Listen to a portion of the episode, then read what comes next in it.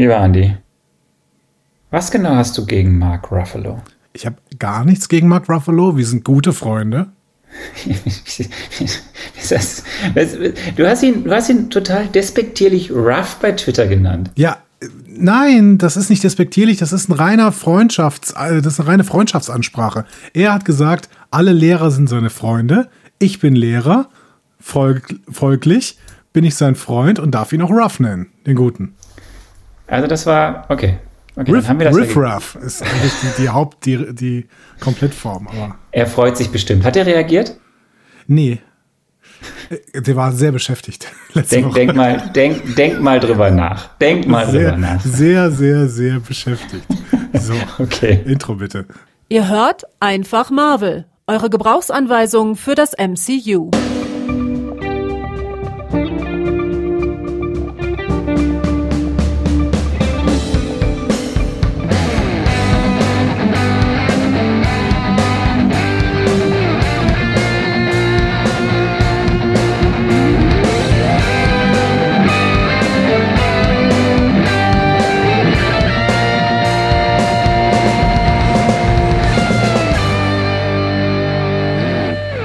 Herzlich willkommen zu Einfach Marvel, eure Gebrauchsanweisung für das Marvel Cinematic Universe. Und an der Gebrauchsanweisung heute ist, wie wir ihn alle nennen, Daddy Cool, der, der, der, der Gottvater der, ähm, des Marvel Cinematic Universe, der, ähm, äh, Allvater. Ähm, der Allvater. Ich bin der Allvater. Ja, der ich bin der Allvater. Der Allvater Orgi. Orgi. Allvater Orgi. Allvater Orgi.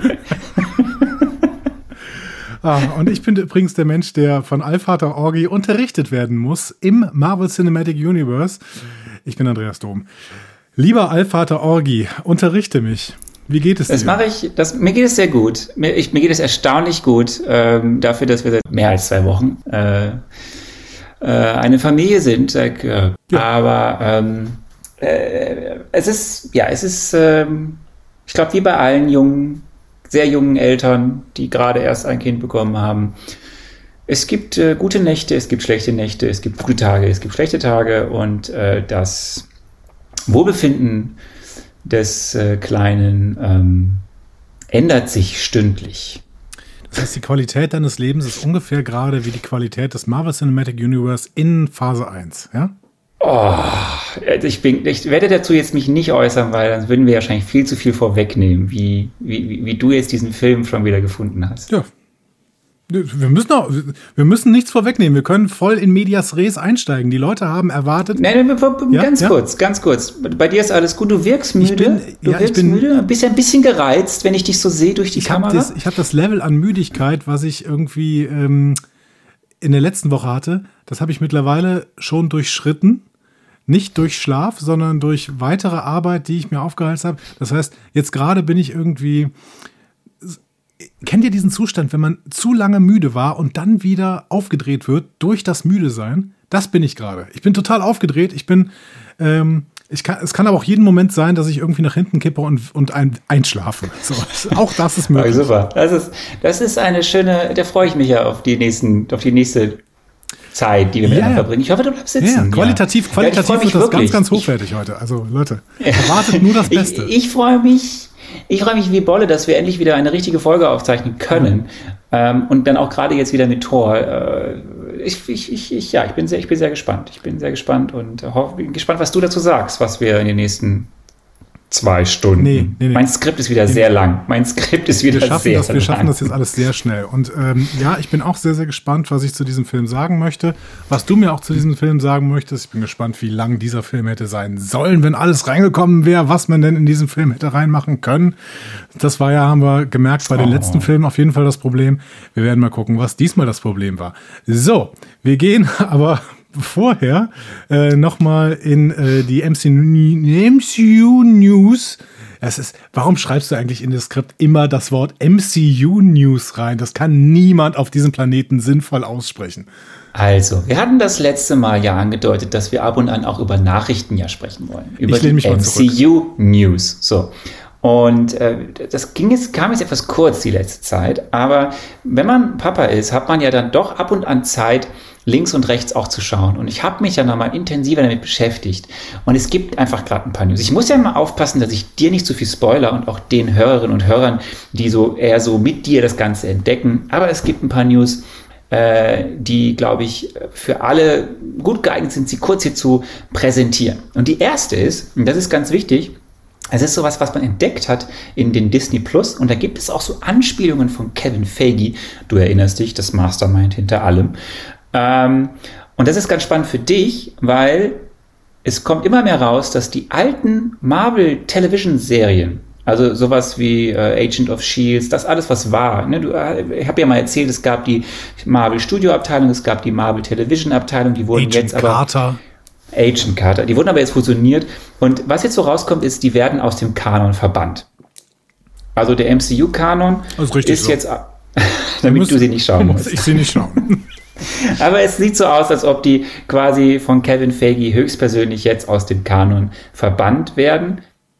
Das ist, finde ich, eine News. Es hat auch was damit uns zu tun, ob wir und wie wir vielleicht doch nochmal auf die eine oder andere Serie schauen. Es gab ja auch Hinweise bei uns in den Kommentaren, die sich das gewünscht haben. Ich erinnere daran nur. Mhm. Aber auf jeden Fall, es schaut so aus, dass es gibt noch keine offizielle Statement dazu, aber es gibt so viele kleine Hinweise. Diese Serien, die da waren zwischen 2012, glaube ich, und 13, bis so irgendwie äh, 2018, 19, die sind nicht mehr MCU-Kanon. Ach so, das gilt jetzt auch alles für diese Netflix-Serien, also Jessica Jones und ja, äh, Luke Cage. Sind ja alles, genau, ist ja alles von Marvel Television produziert oh. worden und, und, und so wie es ausschaut, werden sie aus dem Kanon verbannt äh, und dann diese neuen Serien, die jetzt kommen, die auch unter dem großen Label Marvel Studios produziert werden und unter der Federschaft von oder Federführung von Kevin Feige das ist dann Kanon. Die anderen werden quasi, obwohl es ja Querverweise gab, werden sie jetzt quasi so links liegen lassen. Man, vielleicht heißt, nimmt man sich so ein paar Sachen, die gut sind, aber es ist offiziell wohl kein Kanon. Die erste mehr. Serie, die ich überhaupt gucken muss, ist die Serie, die ich ja eigentlich gucken wollte, diese WandaVision. Richtig. Cool.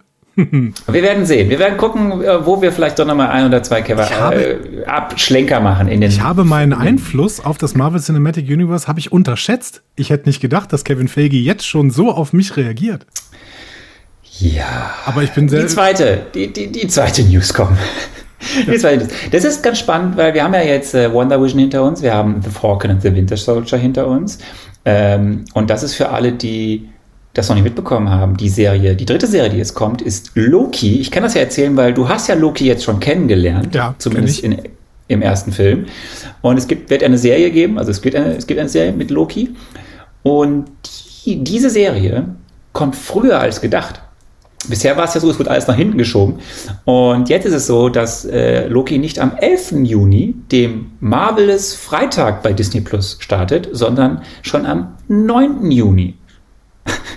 Also zwei Tage früher. Ist das nicht toll? Wow, ich bin mehr als beeindruckt. Aber ich finde es schön, dass äh, ähm, auch hier wieder unser Einfluss ähm, Früchte trägt. Denn offensichtlich hat auch Marvel sich jetzt überlegt, dass sie den Marvelous Marvel Mittwoch äh, einführen möchten. Und äh, das machen ja, sie jetzt. Ja, das haben die von uns abgeguckt. Genau. Ja, ja, es, es ist das unser Einfluss. Es ist alles unser Einfluss. Ja. Es ist dieser erfolgreiche Podcast aus Deutschland. Ähm, dann habe ich letztes Mal angedeutet, äh, oder da haben wir schon kurz darüber gesprochen, es gab diesen fulminanten Trailer. Hast du den eigentlich gesehen? Hast du den mal angeschaut? Nein. Diesen, diesen Mood-Trailer? Nein, hast du nicht. Nein. Und mir, wurde, mir wurde mehrfach gesagt, dass da zu viel Spoiler drin ist über diese Phasen, die wir jetzt gerade noch besprechen. Ja, das, das, das, das stimmt. Äh, was aber, ich lasse ihn jetzt mal, also da gibt es halt ja ein paar Sachen, wo dann die Namen geändert wurden oder wo jetzt klar ist, wie die Sachen heißen. Zum Beispiel wird der neue Black Panther den Titel haben Wakanda Forever. Das war vorher nicht klar. Jetzt heißt der so. Jetzt weiß man auch, die Serie wird dann wohl nicht so heißen, die in diesem Kosmos spielen will, weil die Serie kann nicht denselben Namen haben wie der Kinofilm. Da gab es so ein paar Hinweise.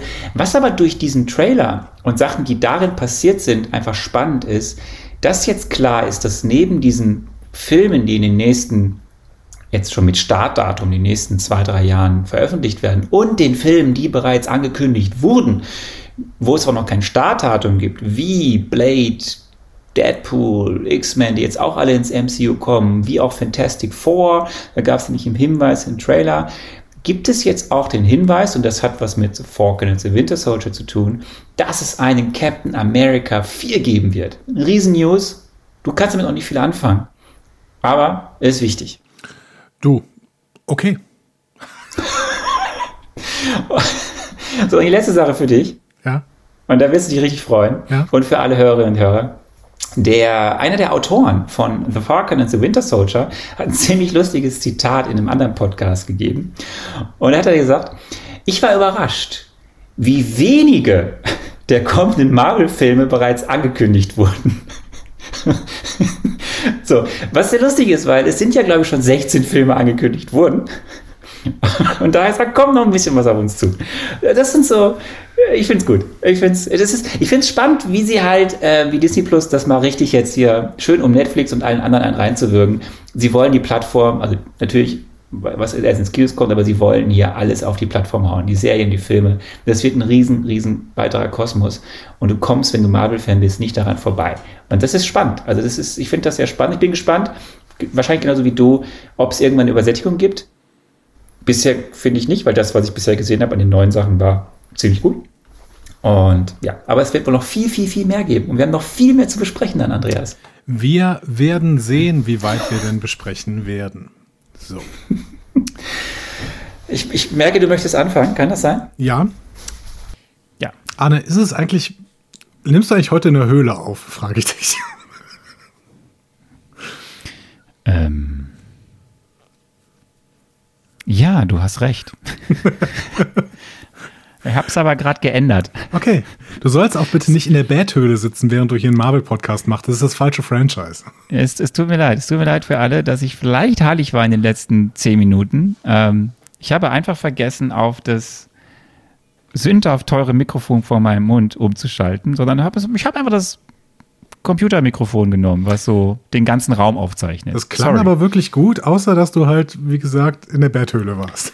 Ach komm, es ist. Äh, es Wir haben, wir haben weißt du, wirklich, ich- warum haben wir denn so viele Audioprobleme bei Einfach Marvel? Das kann doch nicht alles daran liegen, dass wir nicht von Sebastian Sonntag produziert werden, oder? Ich glaube jetzt, bei mir liegt es daran, dass es dann, das sind diese Aussetzer, die man hat, wenn man äh, übermüdet ist. Deswegen sollten wir schnell weitermachen. Komm, wir fangen an. Ja, wir- vierter genau, Film, vierter an. Film.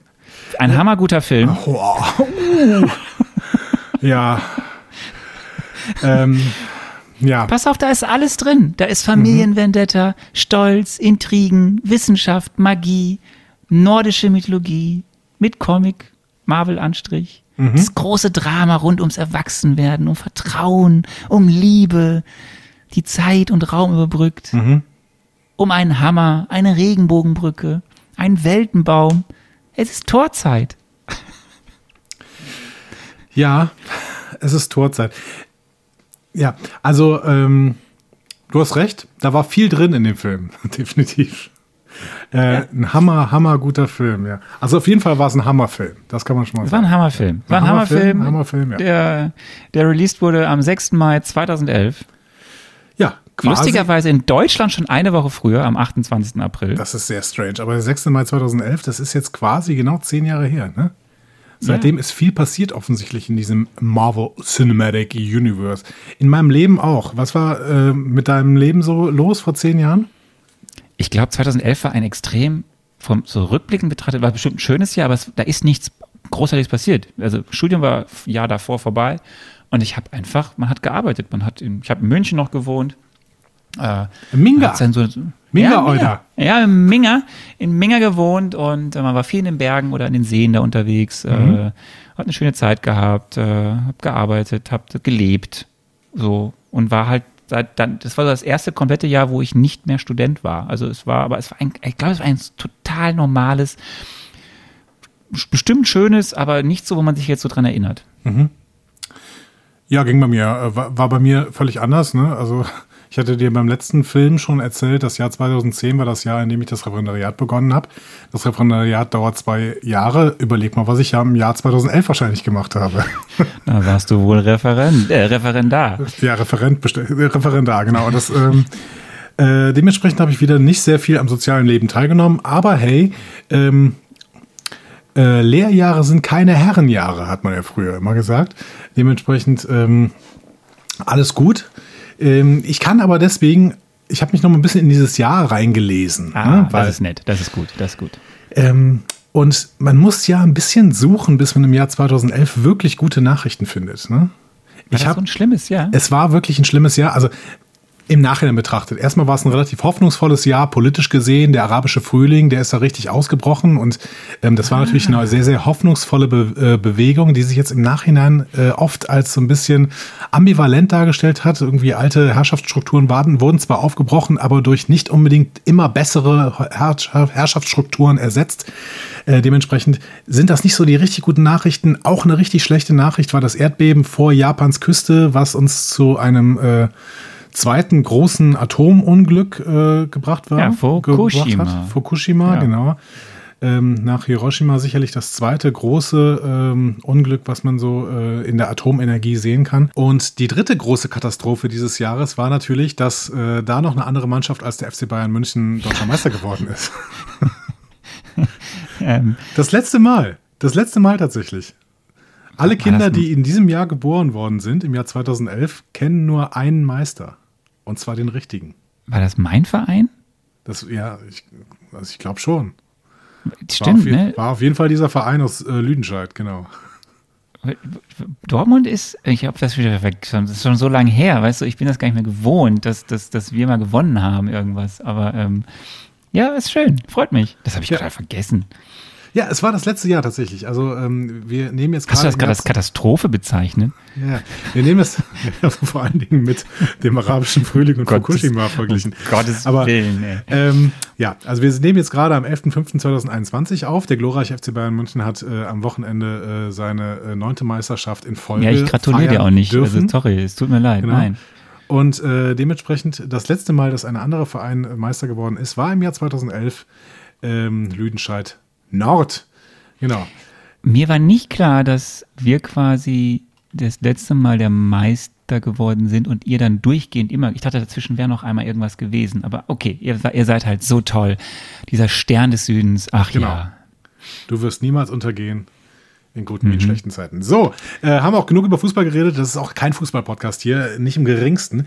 Ähm, nein, wir haben einen Podcast, der sich tatsächlich mit Filmen beschäftigt. Und äh, deswegen würde ich sagen, gucken wir doch mal in das Kinojahr 2011. Was hältst du davon? Was war, äh, weißt du, welcher der Top Top-Verdiener im Kino war 2000, also der, der, der Film mit den meisten Besuchern, weißt du es? Ich weiß, es nur für, ich weiß es nur für Deutschland, aber ich kann mir auch vorstellen, dass das weltweit so ist.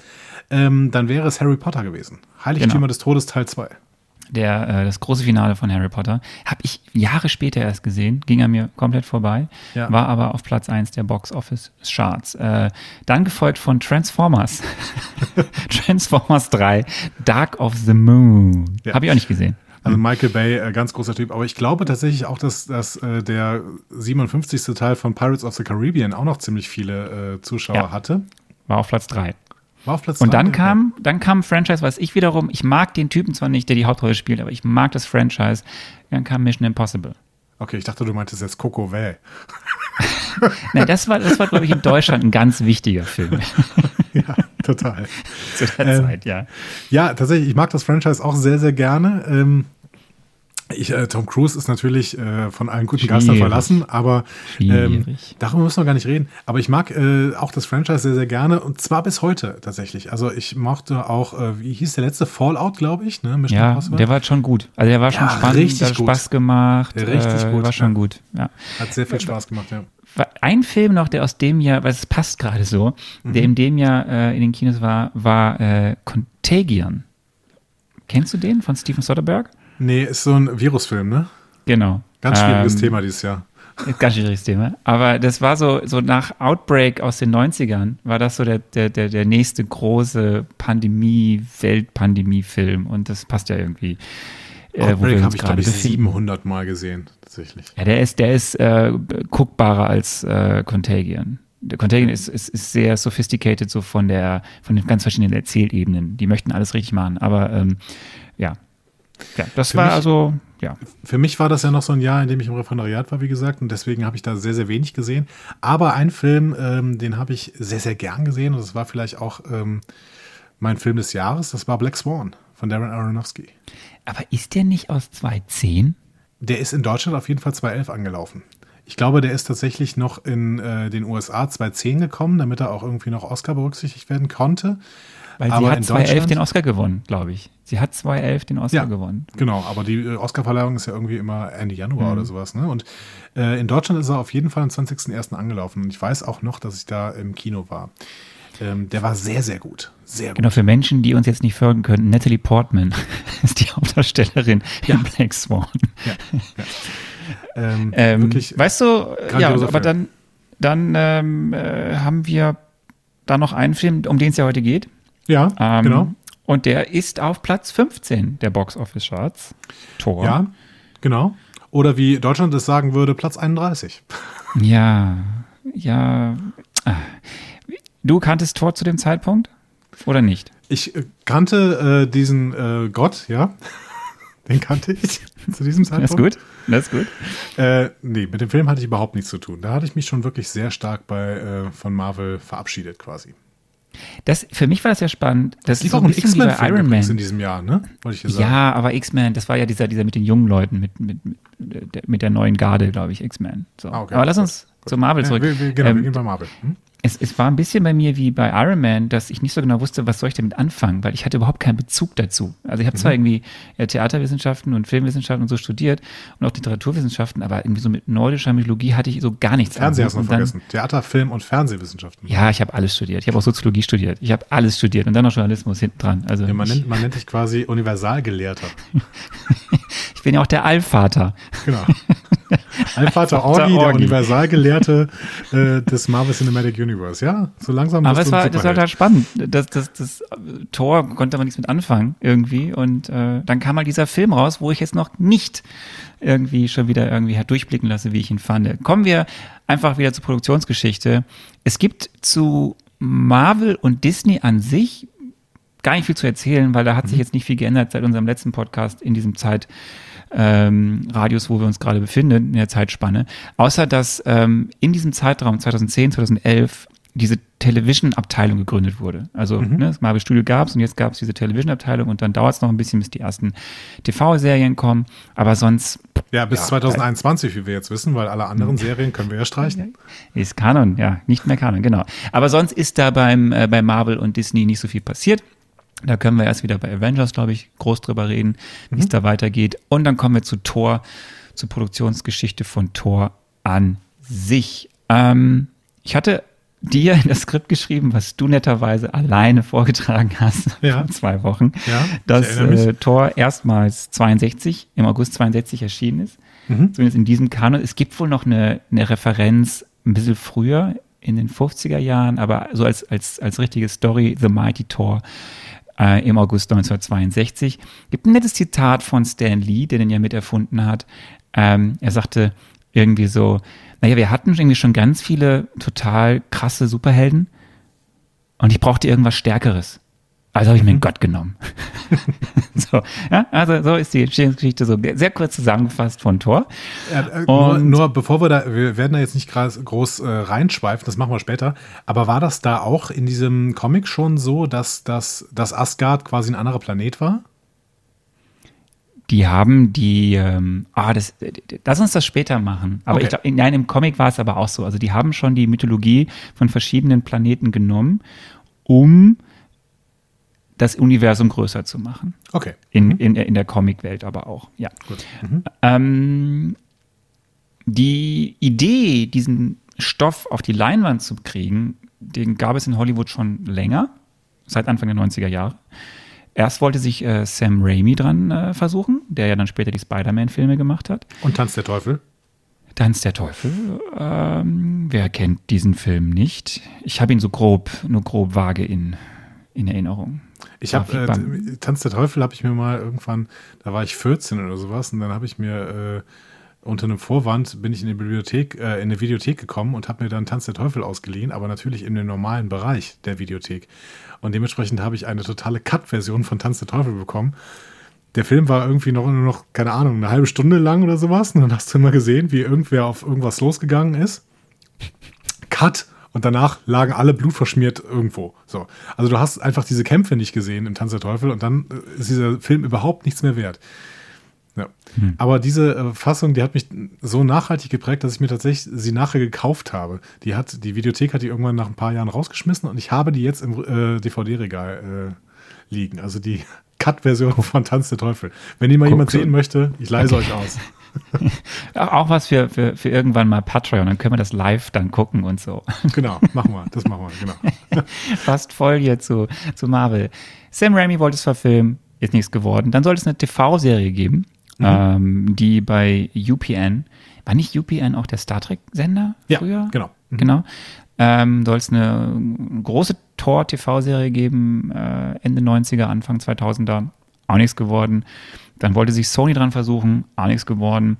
Und im Endeffekt ist es dann zu der Geschichte, die wir gekommen, die wir schon hatten. Marvel hat die Lizenzen zurückgeholt und äh, dann ging das Ganze in diese Idee von Kevin Feige, das Ganze dann in dieses großen, diesen großen Avengers-Kosmos mit einzubeziehen. Ähm, nach diversen verschiedenen Regisseuren hat man sich dann für Kenneth Branagh entschieden, ähm, der das Ganze ja äh, dann inszeniert hat, was ich glaube, viele Menschen, also wer Kenneth Branagh nicht kennt, das ist ein Schauspielgott, äh, was Shakespeare angeht. Naja, also ist, ja, genau, ist halt Royal Shakespeare Company, ne? Genau. Ähm, ich, ich überlege die ganze Begnadeter das ausgesprochen- Theaterschauspieler und eben, ausgesprochen? äh, Filmschauspieler. Brenner? Br- Ich hätte Brenner. jetzt immer Brenner äh, ausgesprochen, aber wahrscheinlich ist das auch falsch. Wie auch immer. Genau, also du hast ähm, gesagt, Shakespeare Company, ne, ähm, sehr, sehr bekannt dafür geworden und mittlerweile macht er ja so diese Agatha Christie-Verfilmungen auch, ne? Tod auf dem Nil hat er gemacht, genau. Genau. Ja, und er hat jeglichen Sh- Shakespeare-Stoff ins Fernsehen oder auf die Kinoleinwand gebracht Ja. und ist da einfach sehr versiert drin. Und das hat er auch, er hat sich sehr gefreut. Es gibt äh, zwei schöne Zitate von ihm. Ähm, das eine ist, dass er eben mit Thor in Belfast, da ist er groß geworden, aufgewachsen ist. Er sagt dann selber so, ja, da war halt alles grau und dunkel und blöd und dann gab es diese tollen, bunten Mighty Thor ähm, Comics und das hat ihn irgendwie sehr beeinflusst und hat sich dann sehr gefreut, eben diesen Stoff, und das lese ich jetzt mal vor, das Zitat, auf die Leinwand zu bringen, weil, wenn man im Hinterkopf hat, Brenner, Shakespeare-Mensch, ähm, Thor hat mehrere große Schlachten, einen rücksichtslosen, eigensinnigen jungen Helden, der sich seiner Vergangenheit stellen und eine komplizierte Beziehung zu seinem Vater pflegen muss. Es gibt viele wilde Europäer, die sich an verschiedenen Stellen gegenseitig zu Tode hacken. Das klang alles sehr nach Henry V. Ich fand's super. Ja, wenn, Ja. Man, wenn man durch die Shakespeare-Brille guckt, dann sieht man überall drin Shakespeare, ne? Das muss man Ja, sagen. ist doch schön. ähm, das haben die. Star Trek-Leute auch immer gemacht. Ja, aber gut. Er, er hat es ver verfilmt und man merkt es dem Film definitiv an, würde ich jetzt sagen. Da steckt eine Menge Henrik der, Henrich der Fünfte drin und auch? Menge King Henrich. Henry. Ja, sorry, ich bin halt so mit dem Englischen. Gut, der ich habe englische. Zitate stehen und muss das irgendwie in Deutsch übersetzen. Henry the Fifth und King Lear. Ähm, und was auch noch interessant ist, es ist sein erster Actionfilm. Mhm. Also der hat vorher halt ja vor einem Charakterfilm, vor einem Shakespeare gemacht und Ja. auf die Leinwand gebracht. Und das ist sein erster richtiger Action-Blockbuster-Film. Ist, glaube ich, auch sein letzter, oder? Also ich äh, kann mich überhaupt nicht dran erinnern, dass Kenneth Branagh irgendwann mal äh, noch Actionfilme gemacht hat, oder?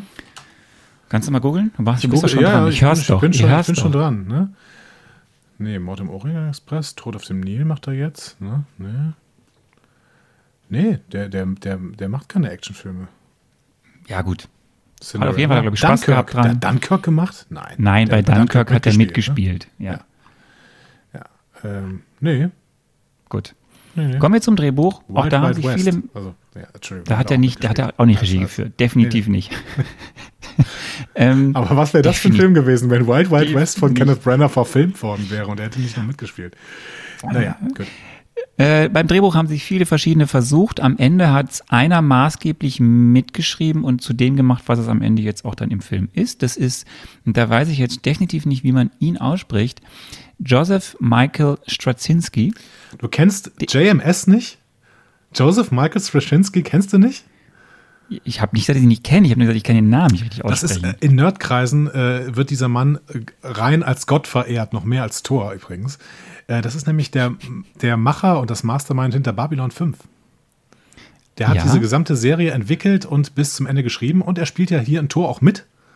Den habe ich nämlich ein sofort erkannt. Den habe ich sofort ist, ah, erkannt. du, bist ja, du nimmst ja wieder alles vorweg. Er hat zumindest aber auch die neuen Tor-Comics geschrieben. ja, Er hat also nicht nur Babylon 5 Mhm. kreiert, er hat auch in der Heftform die neuen Tor-Comics geschrieben und daher kenne ich ihn und weil ich fand die Serie ganz gut, er hat Sense 8, eine der ersten großen Netflix-Serien gemacht und die fand ich ziemlich gut. War mit JJ zusammen, ne? Das war doch so eine Sense8? Unholy Union. Weiß ich nicht. Nein, Ich meine, glaube ich nicht. äh, Sense 8 war mit äh, JJ äh, Abrams zusammen. Ja, müssen wir jetzt nicht googeln. Komm, wir wollen ich ja schon wollen die Zeit es nicht. ist, es ist so. Es ist definitiv so. Kommen wir zu den Schauspielern. ja. Und hast du ja schon angedeutet in deinem Solocast, in deinem Solocast, was es für ein Cast ist, nämlich ein Ja. ziemlich krasser Cast. Ähm, Oh ja. äh, Chris Hemsworth, nicht zu verwechseln mit Liam. Was hat Liam gemacht? Äh, du hast es mir hier ins Skript geschrieben. Ich kann es vorlesen. Er hat Tribute Ach, von Panem und Independence Day 2 gemacht. Das steht auch in meinem Skript. Shit, das habe ich nicht rausgelöscht. Und ja gut, dann kannst du vorlesen, was der andere Bruder Luke gemacht hat. ja, Westworld. Äh, ich äh, ähm, ich habe überhaupt kein Bild vor Augen bei Liam Hemsworth und Luke Hemsworth. Ich weiß Die nur, sehen dass sich ich diesen schon- Namen jetzt nicht mehr aussprechen möchte. Die sehen sich schon sehr ähnlich, wobei Luke, du siehst Luke am ehesten an, dass er der Älteste ist. Also er ist irgendwie auch letztens erst 40 geworden, aber um, es geht ja um Chris am Ende und der hat ja quasi mit Thor seine Karriere hat er ja den Boost gekriegt und der ist von den dreien eigentlich so der erfolgreichste mittlerweile. Ähm, hat für diese Aufgabe 10 Kilo Muskelmasse zugenommen, nee, 10, nee, 10 Kilo abgenommen, Muskel, ah, ich weiß es nicht, auf jeden Fall da, äh, wie alle, die irgendwie bei Marvel mitgemacht haben, am Ende extremst sich äh, den Körper äh, trainiert, was Ja, das ist dazu Commitment, führt, dass es ne? ja, Das ist gut. ja, und das führt ja dazu, dass es immer wieder Szenen gibt bei den neuen Helden, wo sie einmal ohne T-Shirt auftauchen. Auch in diesem Film. Ja gut, wenn man was hat, darf man es auch zeigen. Ne? Ich hoffe, er wollte das Ähm, auch. Müssen wir an dieser Stelle sagen. Wir haben äh, schon erwähnt, Natalie Portman, die großartige Natalie Portman. Das war mir gar nicht klar. Sie ist ja das junge Mädchen aus Leon, der Profi. Äh, ja, genau. Und ähm, wa- was ist dein Lieblingsfilm mit Natalie Portman?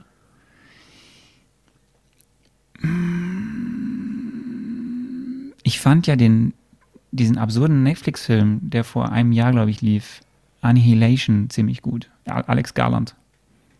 Black, Den Black Swan, den habe ich gesehen, aber der, der, der tut ja physisch weh. Also das guckt Black man nicht Swan gern. tut sehr weh, genau, den, tut man nicht, den guckt man nicht gern.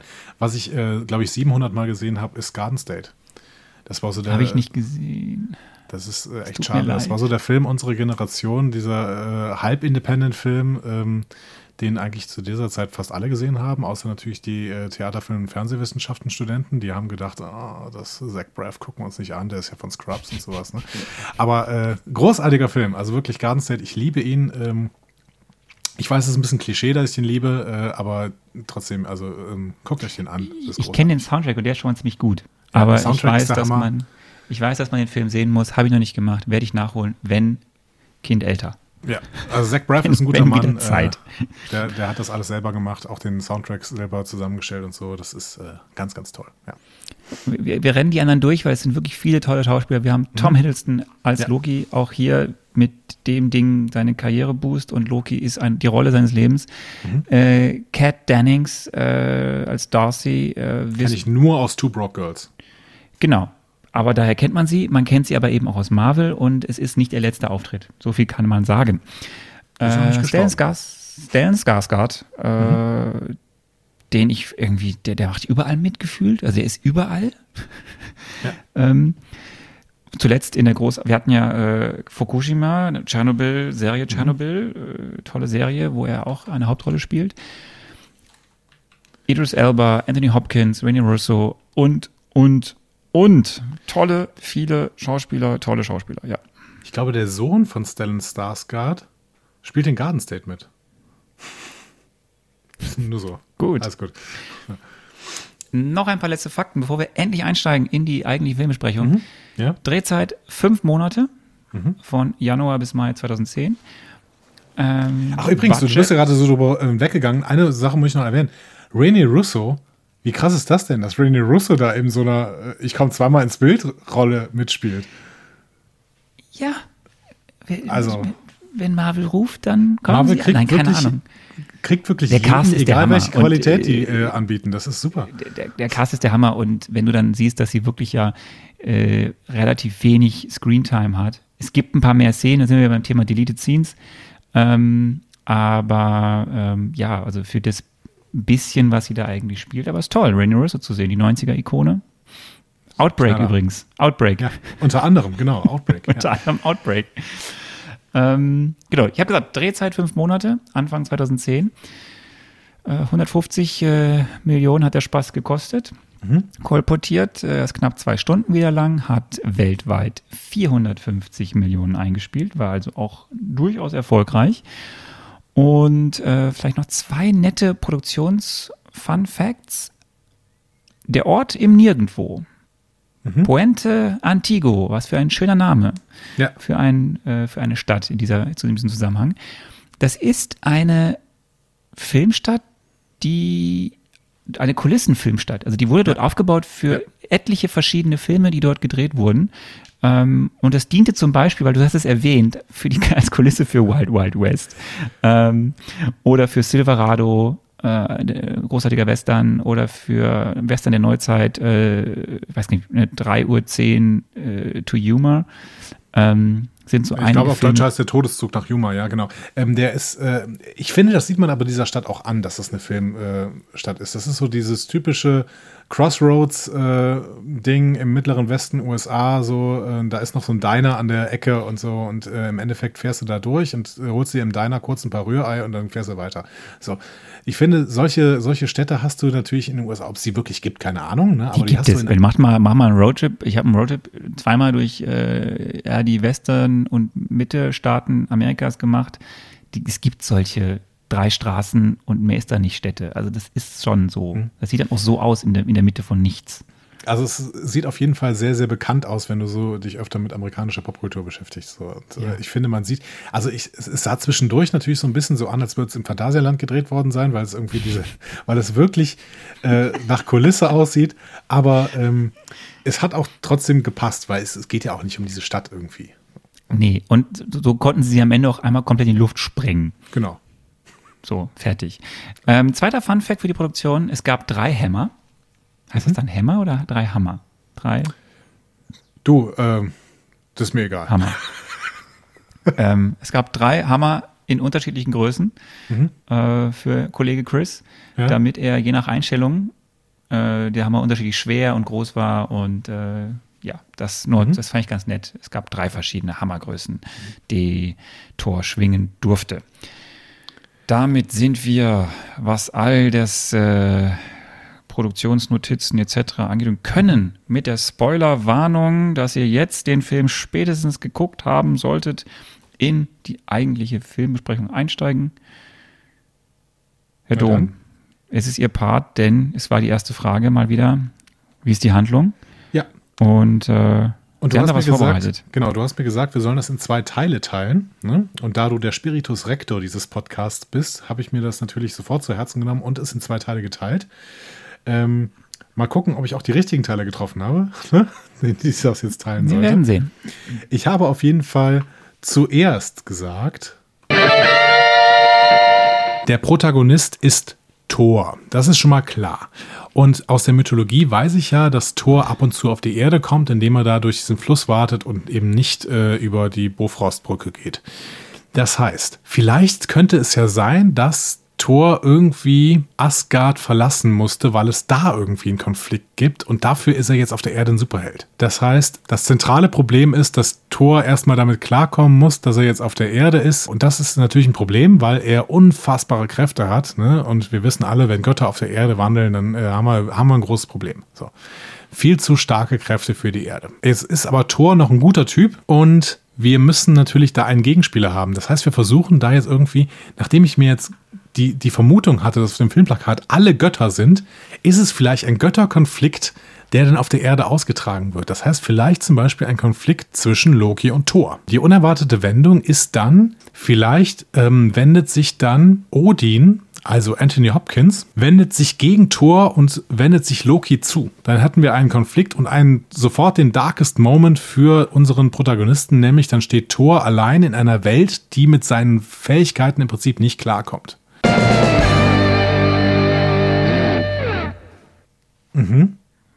Knapp daneben ist auch vorbei, oder?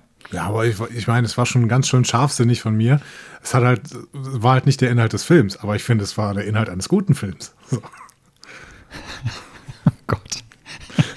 ähm, du hast, warum ich wollte, dass du es erstmal in, in zwei Teile teilst. Dieser Film, weil er, weil sich Brenner so sehr an der, also von der, vom Aufbau des Films wirklich an der klassischsten Form einer Dreiaktstruktur einfach heran, mhm.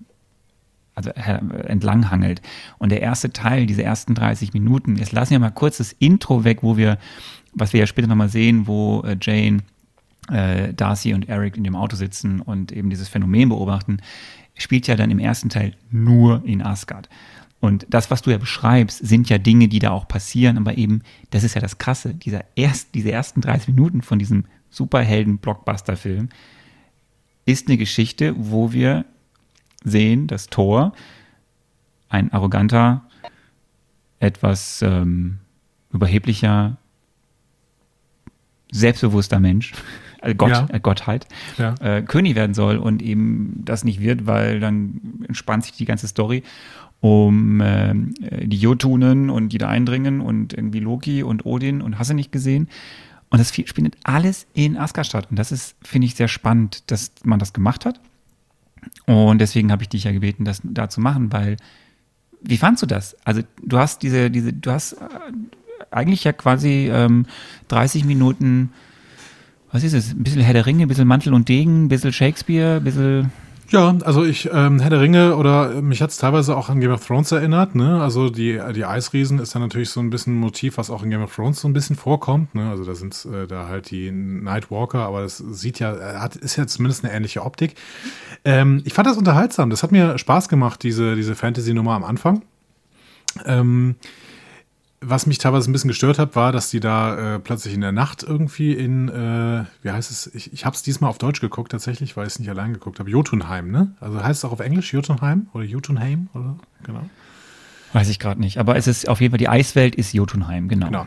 Fand ich ein bisschen schade, dass die da im Dunkeln rumlaufen. Ähm, das ist ja immer so, dass Hollywood äh, quasi solche Sachen im Dunkeln äh, spielen lässt, wenn sie nicht mehr genug Geld für die Spezialeffekte haben, weil im Hellen die Das würde ich hier total negieren.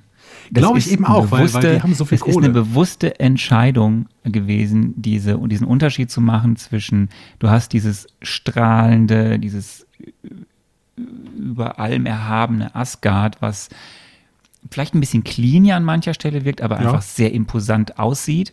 Ähm, mit diesen riesigen goldenen Palastmotiven, dieser Bifröstbrücke, die in jeglicher mhm.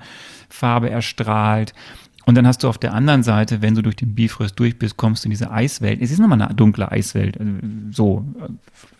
Ja, aber könnte ja auch eine helle Eiswelt der, sein. So. Ja, ist halt der Kontrast. Du hast, es ist, das soll es ja darstellen. Du hast die Guten, die Hellen und du hast die Bösen, die Dunklen. Punkt. Ja. Ja, äh, ja wobei ich auch äh, fand, dass Asgard auch sehr, sehr dunkel war. Ne? Also ich, es, es, war sehr, sehr clean, da hast du recht.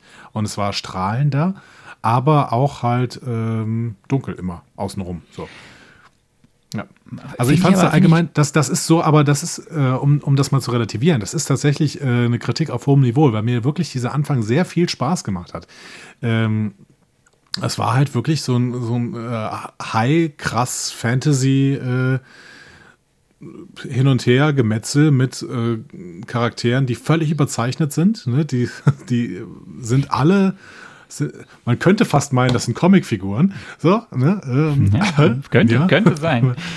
ähm, ja, und, aber sie sind, äh, nicht, sind nicht überzeichnet bis ins Lächerliche. Es macht einfach Spaß, äh, Hopkins zu sehen, wie er als Vater irgendwie nachvollziehbarerweise sagt so, nee, mein Kleiner, jetzt, jetzt ist gut, du gehst weg. Oder äh, wie der Tor, der dem, der dem niemals anscheinend Nein gesagt wurde, denkt, er könnte alles einfach machen. Und du hast irgendwie bei Loki, ich weiß nicht, wann du gecheckt hast, dass Loki jetzt nicht the best boy ist. Ähm, Am Namen habe ich das erkannt. Ah, ja, gut. okay. Ähm, aber tatsächlich, ich finde auch, dass Odin und Loki sind überhaupt nicht äh, überzeichnet. Ich finde aber, dass Thor und seine, seine Superheldenbande da, die sind die schon, auch, ja, die sind schon auch, ähm, die sind schon auch teilweise bis ins Lächerliche überzeichnet. Also wenn die dann da landen und dann irgendwie mit der Faust auf dem Boden und in quasi im Telemarkt, ne, den, den sie nochmal setzen, ne, wie einst Jens Weiß flog, landen sie da irgendwie in äh, Jotunheim und sagen, und, und jetzt killen wir alle. So, also es ist schon teilweise irgendwie so ein bisschen äh, überzeichnet. Ja, aber es, es hat ja äh, überzeichnet, weiß ich nicht. wenn du es auf Englisch schaust und es ist ja im Deutsch, es ist ja auch extra diese gesetzte Sprache. Da merkst mhm. du ja auch dieses Shakespeareske, diese, diese, diese etwas altertümliche oder, oder eben, was, was ist das für, ist das gesetzte Sprache oder wie, wie, wie sagt man dazu? Also es ist ja bewusst äh, abgehoben von einer normalen ja. Sprachduktus, Aber das den wir hier auf halt der Erde noch, haben. Das macht es halt noch imposanter und äh, da steckt natürlich irgendwie auch das Wort Posen drin. Also es ist irgendwie so, das sind halt Poser. Ne? Das ist, das ist, da fehlt jetzt noch, und ich weiß, das kommt natürlich noch in einem anderen Film, aber da fehlt jetzt noch die 80er Jahre Glamrock-Musik. So. Die hätte, die hätte auch irgendwie hier schon dazu gepasst. Und ich äh, weiß, weil ich diesen Soundtrack gehört habe, auch wenn ich diesen Film nicht gesehen habe, weiß ich, dass das bald auch noch in einem Film vorkommt, ne? mit dieser 80er Jahre Glamrock-Musik. Ja, ja. Dementsprechend, ähm, das hätte auch hier schon gepasst, aber es hat mir sehr, sehr viel Spaß gemacht, auf jeden Fall. Eine, ein Hinweis, ähm, den gebe ich jetzt, also ich glaube, diese, diese ersten 30 Minuten, da müssen wir, da passiert ja viel, aber es geht ja vor allem um dieses, dieses, ja, diese, diese, diese Beziehung zwischen Vater, den beiden Brüdern und dem Konflikt, der aufgebaut wird mit, mit den, mit den Jotun, wo wir erst ja später wissen, warum er eigentlich aufgebaut wird. Mhm. Ganz spannend ist beim ersten Versuch, wo die drei ähm, Jotun in der, ähm, in der, in der Schatzkammer von, von Odin sind und wo dann der Destroyer zum ersten Mal auftaucht. Und, ja, und, und äh, was ist das eigentlich für ein Ding? Ein der, der sitzt da in der Garage und, und, ab und zu fällt das Rolltor hoch und dann kommt er raus, macht alles platt und dann fährt das Rolltor wieder runter. Super. Nur Ding. der König, nur der König von Asgard mhm. kann, der König von Asgard mit der Odin Force kann diesen Destroyer äh, quasi befehligen, später dann äh, Loki da hab als ich, König. Habe ich übrigens laut gelacht, als dann auch zum ersten Mal der Typ genannt, oh, das ist der Destroyer. Das ja, ist super. Das ist super. Kommt er in der, kommt er nicht in der, du kennst dich doch mit der nordischen Mythologie besser aus. Kommt er da drin vor? Nee, ich habe vom, vom Destroyer habe ich nichts gelesen. Komisch. Es ist, ich, ich, ich muss mir noch mal Schwab klassische Sagen des Mittelalters äh, durchlesen. Vielleicht kommt er da irgendwo vor, der Destroyer. Es ist eine imposante Gestalt, möchte ja. man sagen. Man möchte nicht mit ihm streiten. Ja. Ähm, schon in dieser Szene nicht. Wer spielt Spannend, den eigentlich? Aber der spielt doch garantiert Arnold Schwarzenegger. so in dieser, in dieser Marvel-Logik muss den doch auch irgendwer spielen, der. Äh, spannend auf jeden Fall ist, dass du in dieser Szene, wo der Destroyer zum ersten Mal auftaucht und die Jotun, die drei, die da irgendwie rumrennen, ja mit seinem Feuerstrahl quasi äh, verpufften, verpuffen lässt siehst du in einer ganz kurzen Szene, und wenn du das nicht gesehen hast und wenn ihr das alle nicht gesehen habt, dann guckt noch mal. Mhm. Da rennen zwei von diesen drei oder einer von diesen Newtonen rennt quasi raus aus der Schatzkammer und man sieht ganz kurz, das ist ein Bruchteil von einer Sekunde, sieht man in einem dieser Schreine, die an der Seite sind, sieht man ein, ein Handschuh. Okay. Und dieser Handschuh, ja. der wird noch wichtig. Ich sage okay. nur Infinity Gauntlet. Den okay. sieht man zum ersten Mal hier im Tor. Ich äh, werde mir das nochmal angucken. Ich werde mir auch diesen Handschuh angucken. Vielleicht möchte ich den ja auch haben. Vielleicht ist das ja mein erstes, mein erstes äh, Gimmick, was ich mir so über Star Trek kaufen, äh, Star Trek, wie heißt das nochmal hier, Marvel äh, kaufen möchte. Ne? So, also man muss ja auch mal ab und zu mal so ein bisschen ähm, so Zeugs haben, ne? wenn man sich das anguckt. Ja. ja. Dann die zweite Sache, die man einfach dann mitbekommen haben muss, ist ja die Szene, in der auf den, äh, in der Eiswelt beim Kampf Loki blau wird mhm. und dort ja irgendwie checkt. Check, was, was checkt der da? Was glaubst du? Ich glaube, Loki checkt äh, tatsächlich, dass er, äh, ja, wie, wie sagt man das jetzt, PC? Also, sagen wir mal so, der ist, der ist nicht immer Ase gewesen, sagen wir so. Also ist kein, kein reinblütiger Ase. So, ne? Ja. Also da ist, da war irgendwas anderes im Stammbaum noch. Das, das, ich glaube, das checkt er in diesem Moment. Aber das, das heißt, da, komm, lass uns da gleich über Loki sprechen, ja. wenn wir zu dem eigentlichen Punkt kommen. Dann bringen wir jetzt diese ersten 30, 4 Minuten um. Sie kommen zurück. Äh, das ist alles nicht so ganz äh, gut gelaufen da auf äh, Jotunen, äh, Jotunheim. Und ähm, ja, Odin ist ein bisschen sauer. Äh, mhm. Aus dir sprechen Stolz und Eitelkeit statt Führung. Du bist ein habgieriger, eitler, grausamer Fatzke. Also er sagt Junge, aber Fatzke würde auch mhm. passen. Und äh, dann sagt er halt, Thor ist unwürdig und äh, verbannt ihn auf die Erde. Und, und zu diesem Zeitpunkt sind wir doch alle noch Team Loki, oder? Sie, nee. Ja, das ist interessant. Bei mir nicht, weil ich weiß ja, was da noch kommt. Ja. Ähm, ich bin definitiv nicht Team. Du bist schon so, dass du denkst, so Thor ist, das brauchst du ja, ne? Fall Ja. des Helden. Ja, ja, ja. Aber ähm, ob man dann Team Loki ist, er wird ja auch schon in diesen ersten 30 Minuten zumindest zwielichtig. Also wenn man die nordische Mythologie kennt, weiß man es eh, aber Ja. er wird ja auch schon zwielichtig dargestellt. Ja, aber zu Recht, weil ich meine, der muss die ganze Zeit neben diesem Tor herlaufen und Tor ist unerträglich. Was für ein, was für ein eitler Fatzke, da hat man überhaupt keine Lust drauf. Und deswegen, ich bin total Team Loki an der Stelle, weil ich, ich hätte auch, ich hätte auch versucht, Tor zu verbannen oder ihm, keine Ahnung, von Bifrost zu schmeißen oder sowas. Übrigens, das ist ja wirklich falsch, ne? Ich hab's, ich hab's erklärt in meiner Solo-Folge. Der darf, laut nordischer Mythologie, kann Tor nicht über Bifrost gehen, weil seine Kräfte zu krass sind. So. Aber hier läuft er munter hin und her über Bifrost. Ähm, es ist ja auch die Marvel-Version. Ja, habe ich verstanden. Ähm, Also- Aber dazu muss, ich, dazu muss ich gleich auch noch ein bisschen kritiklos werden. Aber das machen wir jetzt noch nicht. Ähm, ja, aber das war dieser ganze Fantasy-Teil da in Asgard und Jotunheim und mit den äh, Jotunen und Lofi und äh, Thor und Odin und den Eisriesen und dem Destroyer. Ist dir, bevor wir zu dem zweiten Teil der Handlung kommen, den du jetzt gleich einspielst, und dann ja zu der Geschichte, die dann wesentlich größer wird, ist dir der Teil, weil das ist eine Kritik, die habe ich häufig damals gehört, ähm, ist dir das zu ernst? Nein, überhaupt nicht. Das ist, äh, das ist, so- ist überhaupt nicht ernst, das ist doch völlig lächerlich. Und das, das Ganze macht's, das Ganze macht's, also das finde ich so schön, dass es so lächerlich ist. Also Das lächerlich finde ich es nicht. Doch, das ist absoluter Bullshit, was da oben passiert, aber das ist Ah, das. bitte, das ist, das ist, das ist Shakespeares Drama par excellence. Ach, ja, Familientragödie. Ja, aber halt alles in einer Welt, die äh, dich ja bis jetzt überhaupt nicht interessiert. Das ist ja überhaupt keine Auswirkung auf irgendwen, den du kennst. Äh, das ist, es ist einfach, ja, das ist wie, wie, ein, wie ein, ein hochklassiges Fußballspiel äh, zu gucken, wenn du zu beiden Teams keinerlei Verbindung hast. Du guckst dir das einfach an und ist, macht Spaß, irgendwie sich das anzugucken. Aber es ist ja nicht irgendwie, dass du mit irgendwem da mitfieberst oder sowas. Ich habe zwischenzeitlich auch gedacht, ja, Lofi, wenn du, wenn du hier richtig. Ich war zwischenzeitlich sogar Team Lofi. Als, der hat nämlich irgendwie ein äh, kluges Argument gehabt, als der Tor da ankam und sagte so, hör mal, weißt du eigentlich, was mit deinem Vater los ist? Ne? So, und habe ich schon gedacht, ja, kann schon sein, ne? dass Odin halt auch ähm, nicht so nett zu den Jotunheimern waren. Also, ähm, Ja, aber wir haben ja in der, in der zweiten Intro-Szene, äh, also als ja die Grundgeschichte, die Grundprämisse erzählt wurde, dass die bösen äh, Eisweltler aus Jotunheim äh, die Eiszeit und das Böse über die Welten und auch die Erde gebracht haben und alle umgebracht haben, da ist er jetzt nicht der Nette. So, Ja, es ist ja kommt erstmal- der, der gute Odin und, und rettet die Menschen. ja, aber es ist erstmal nur so eine Erzählung. Mal gucken, äh, ob das überhaupt stimmt. Ne? Also es gibt ja auch immer diesen äh, unzuverlässigen Erzähler dabei bei solchen Sachen. Also ähm, ich habe da sehr viel Spaß gehabt, aber nein, um deine Frage zu beantworten, zu ernst war es mir nicht. Im Gegenteil, ich fand das sehr, sehr, sehr, sehr schön und sehr, sehr spaßig. Ja. Gut, dann mach weiter mit deiner Spekulation, Teil 2. Ja, ich bin dann natürlich all in gegangen, nachdem ich schon eine gute Prämissen aufgestellt hatte. Ne, dann ging es dann weiter.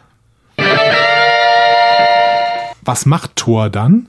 Er versucht sich natürlich bei der Welt einzuschleimen, indem er diesen Götterkonflikt von dieser Welt fernhält, indem er irgendwie versucht, Loki wieder nach äh, Asgard zu schicken und die anderen Götter irgendwie von der Welt fernzuhalten. Wenn er schon auf der Welt sein muss, dann mussten die anderen Götter halt irgendwie weg. Und äh, das kommt dann in einer großen Schlacht, wo äh, Thor dann mit seinem Hammer schwingt und alle irgendwie weghaut. Das ist, glaube ich, das, was in dem Film passiert.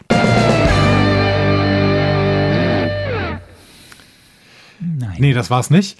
Aber man muss ja jetzt auch, also ich meine, dass Loki in einer finalen Schlacht seinen Hammer schwingen wird, das, gut, dafür müsste man jetzt nicht Sherlock Holmes sein, um das äh, prophezeien zu können. Aber da sehe ich ja nicht gegen Loki. Hm? Oder nur so halb. So ein bisschen. Halb. So indirekt. Halb. Halb. Wir, jetzt gehen wir wieder ein bisschen Aber- detaillierter durch. Er, er, kam, ja, er kam ja witzigerweise äh, gegen den Destroyer. Das war auch. Das war. toll. Ah, ja. Wir, wir, gehen, wir gehen ein bisschen äh, detaillierter durch, denn jetzt äh, wird es, äh, sagen wir, ein bisschen äh, ja, komplexer, was die verschiedenen Handlungsstränge angeht. Vorher waren wir nur in Asgard, jetzt sind wir auf der Erde und Asgard und auch dort auf verschiedenen, in verschiedenen äh, Szenerien. Ähm, wir gehen zurück an den Anfang, äh, sehen, wie Thor auf die Erde äh, prallt im Wirbelsturm, im, in der Einstein-Rosen-Brücke, wie später äh, wissenschaftlich erklärt wird. Nackend. Und ähm, bitte was? Na, nackend? Nee, er hat eine Hose an. Hatte? Ja. Ist er nackt? Nein. Der, ist, der Film ist ab 12. der ist doch nicht nackt. Ich habe das so im Kopf, dass er, ja, ich meine, wenn so Leute auf die Erde fallen, dann sind sie eigentlich immer nackt. Ist er nicht nackt? Ich meine schon, oder? Gut. Ich weiß nicht. Auf jeden Fall wird direkt der Ton gesetzt, äh, was auch das Humorlevel angeht. Darcy teasert den erstmal weg. Ähm, also nachdem er umgefahren wurde, wird er nochmal von Darcy weggeteasert.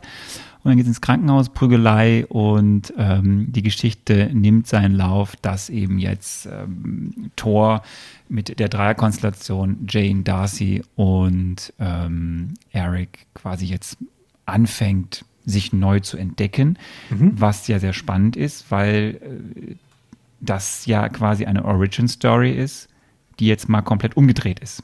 Mhm. Also bisher haben wir ja häufig im, im Kino Origin Stories gesehen, wo die Superhelden von einer Spinne gebissen wurden oder äh, weiß ich nicht, ne, in Afghanistan in einer Höhle saßen und dann irgendwie einen Arc-Reactor gebaut haben und dann erst Kräfte bekommen haben. Hier wurden diesem Tor alle Kräfte weggenommen und der muss jetzt erstmal erwachsen werden, bis er sie wieder haben darf.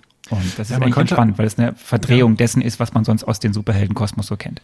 Eine Verdrehung oder eine Verschiebung. Man könnte natürlich auch sagen, die, die Origin Story beginnt jetzt erst und in den anderen Filmen wurde die Origin Story immer relativ schnell erzählt und jetzt mhm. hier haben wir quasi den Anfang, der steht am Anfang da völlig ohne äh, Kräfte da. Ne? Er ist sich aber irgendwie trotzdem, er ist trotzdem unglaublich selbstbewusst und ich frage mich die ganze Zeit, wo zieht er sein Selbstbewusstsein her?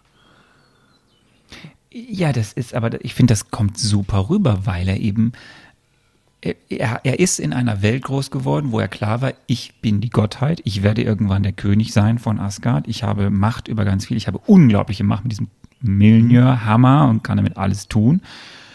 Wahrscheinlich eben hat man, also Erziehung eher so, ja, wir können ihm eh nichts sagen, weil er darf ja alles. Und jetzt ist er da, Kräfte sind weg, die Leute kennen ihn nicht. Ja, ähm, dass er dann so ist, wie er ist, finde ich das eigentlich relativ nachvollziehbar, dass mhm. er erstmal äh, völlig überall aneckt und überhaupt nicht weiß, wie ihm, wie ihm geschieht. Ja. Während er also im Krankenhaus ist, ist irgendwo anders der Hammer auf die Erde geknallt. Und vielleicht äh, schieben wir hier, um dann die Geschichte weiterzugehen, äh, den Punkt ein, der zum Volksfest in der Wüste führt. Ja, ähm, was meinst du jetzt speziell damit? Was soll ich hier, was soll ich hier einbauen? Naja, du siehst ja dann irgendwann einen gewissen Stan Lee. Du siehst einen Stan Lee, äh, du siehst vor allen Dingen einen äh, John Michael Straczynski, äh, der versucht irgendwie diesen Hammer aufzuheben und er schafft es nicht. Genau. Es ist ein Cameo-Festival und dann siehst du tatsächlich auch ganz kurz Stan Lee, der das auch nochmal versucht und ebenfalls nicht schafft, beziehungsweise der, glaube ich, äh, dieses Ding an seinen, äh, seinen Pickup hängt irgendwie. Ne? So. Richtig, und dann fliegt der Pickup, also fliegt hinten die Ladefläche weg ja. und er sagt, äh, habe ich es geschafft. Hast du das, was hast du, was hast du damals gesagt? Wer, ja, warte mal kurz, ich spiele es dir kurz ein, weil meine Idee war natürlich viel cooler, muss man an dieser Stelle sagen. Vielleicht werden ja bei diesen Konflikten, die hier gemacht werden, von den Agents, vielleicht werden ja auch religiöse Würdenträger gezeigt und Stan Lee spielt den Papst. Völlig daneben, aber wäre eine geile Idee gewesen, oder? Aber es ist schon, es ist schon lustig, wie er da im Auto sitzt. Ähm, er ist ja auch verdeckt, ne? Und dann siehst du irgendwie nur diese eine Szene, wo er irgendwie so rausguckt und sagt, habe ich es geschafft und alle lachen und er hat es halt nicht geschafft. Aber hättest du es nicht cool gefunden, wenn das irgendwie, wenn die so deuten, Moment mal, ist das nicht, ist das nicht Thor, nordische Mythologie und sowas? Und dann werden alle Würdenträger gezeigt und dann sehen wir ganz kurz Agent Colson im Vatikan, wie er dann über den Petersdom, äh, über den Petersplatz läuft und dann so äh, von, von Stan Lee als Papst empfangen wird. Das wäre eine Hammer-Szene gewesen, oder? Hammer-Szene. Die überhaupt nicht in den Film passt. Ja, nee, aber in den Film, den ich da vorher be beschrieben habe, da passt die super rein. Ja, gut. Ja, gut. Wir haben die Cameos abgeschlossen und äh, gehen zurück äh, zu unserer Handlung. Wir haben jetzt so quasi zwei. Ich fand das übrigens gut, dieses. Volksfest, muss ich an dieser Stelle sagen. Ich wäre da das gern ist gewesen. Sehr interessant. Ja, vor allem, es passt so wunderbar zu den, ähm, ähm, wenn man so die Menschen aus dem mittleren, ja, die Rednecks, Klischee-Yankees da aus dem mittleren Westen. Ähm, das ist sehr, das war sehr gut getroffen gehört, ja. möchte man sagen. Also es gibt irgendwas, äh, es gibt irgendwas, was uns beschäftigt, lass mal einen Grill, Grill daneben setzen und los geht's. ja, finde ich super. Ja, das ist richtig. Die ich, überlege gerade, wie wir, wie wir jetzt, wo du, an welchen Stellen du jetzt die nächsten Töne einspielen willst, weil wir haben jetzt auf der einen Seite den Handlungsstrang, der in Asgard passiert, mhm. und wir haben den Handlungsstrang, der auf der Erde passiert, bis es dann zum, zum großen Mitfinale kommt. Ähm, ja. Wo möchtest du anfangen? Erde, Asgard. Ähm, ja, also bestimmte Sachen musst du mir noch erklären äh, und diese Sachen, die du mir erklären musst, passieren eher in Asgard. Das heißt, vielleicht fangen wir mit Asgard an. Gut. Weil das habe ich ehrlich gesagt nicht hundertprozentig gecheckt und hier muss so ein bisschen, äh, da muss so ein bisschen Kritik für mich an diesem Film äh, laut werden. Ich habe bis jetzt sehr viel über diesen Film gelobt, ne? der hat mir sehr viel Spaß gemacht und sowas. Aber ich habe ein bisschen Problem mit der Story, die dann in Asgard äh, abläuft. Und zwar weil da immer wieder Sachen gezeigt werden, die man überhaupt nicht ahnen konnte. Du kapierst überhaupt nicht, wie diese Welt funktioniert. Äh, du weißt nicht genau, was äh, Helmdahl jetzt überhaupt für eine Rolle hat und wie der aus. Heimdall. Äh, Heimdall, genau, danke. Wie der wieder so ähm, außer Kraft gesetzt werden kann.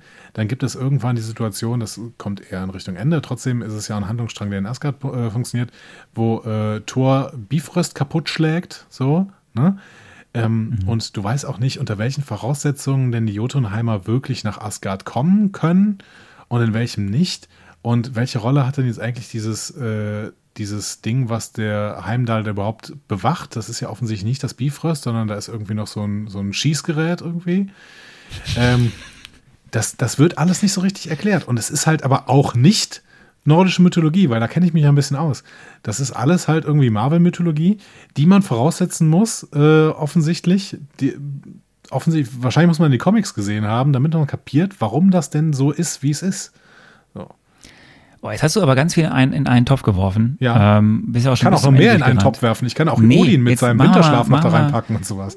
Ja, der, ich habe Erklärungen. Ich habe Erklärungen. Ich werde einige wieder reinpacken in die, mhm. in, die, in die Folge hier. Und die, die zu viel sind oder wo wir einfach dann die Zeit nicht haben, die gehen in die Post-Podcast-Papers. Denn du hast recht, es sind Dinge, die vorausgesetzt werden, was in der Comicwelt passiert, um zu wissen, dass gewisse Kräfte oder die, warum mhm. die Regenbrückenbrücke so aussieht, wie sie aussieht, was der Bifrost ist, etc. Äh, der Weltenbaum, wie das zusammenhängt.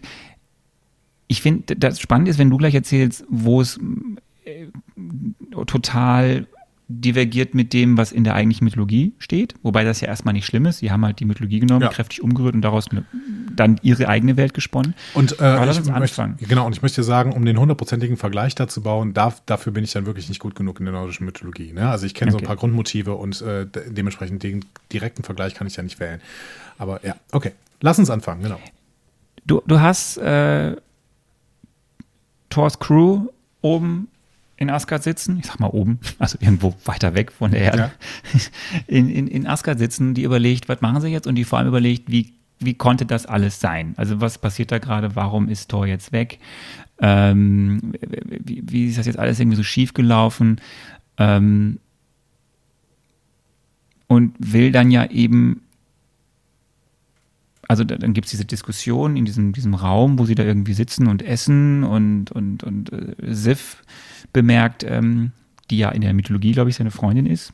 Sif, mhm. wenn ich richtig informiert bin von Thor, wird, wird ja hier nur angedeutet. Ähm, Sif bemerkt, okay, es gibt dieses, dieses Zwiegespräch zwischen Loki und ihr und sie bemerkt halt, er war halt immer eifersüchtig auf Thor und Hogun erinnert, dass ja der der, der Loki immer so ein komischer, also so Dinge tun kann, die so magisch sehr, sehr komisch sind. Und äh, vielleicht könnte er ja die drei Jotun nach Asgard gebracht haben. Also es, die, da, da fällt schon was von Lokis Schein ab und die sind sich noch nicht so sicher.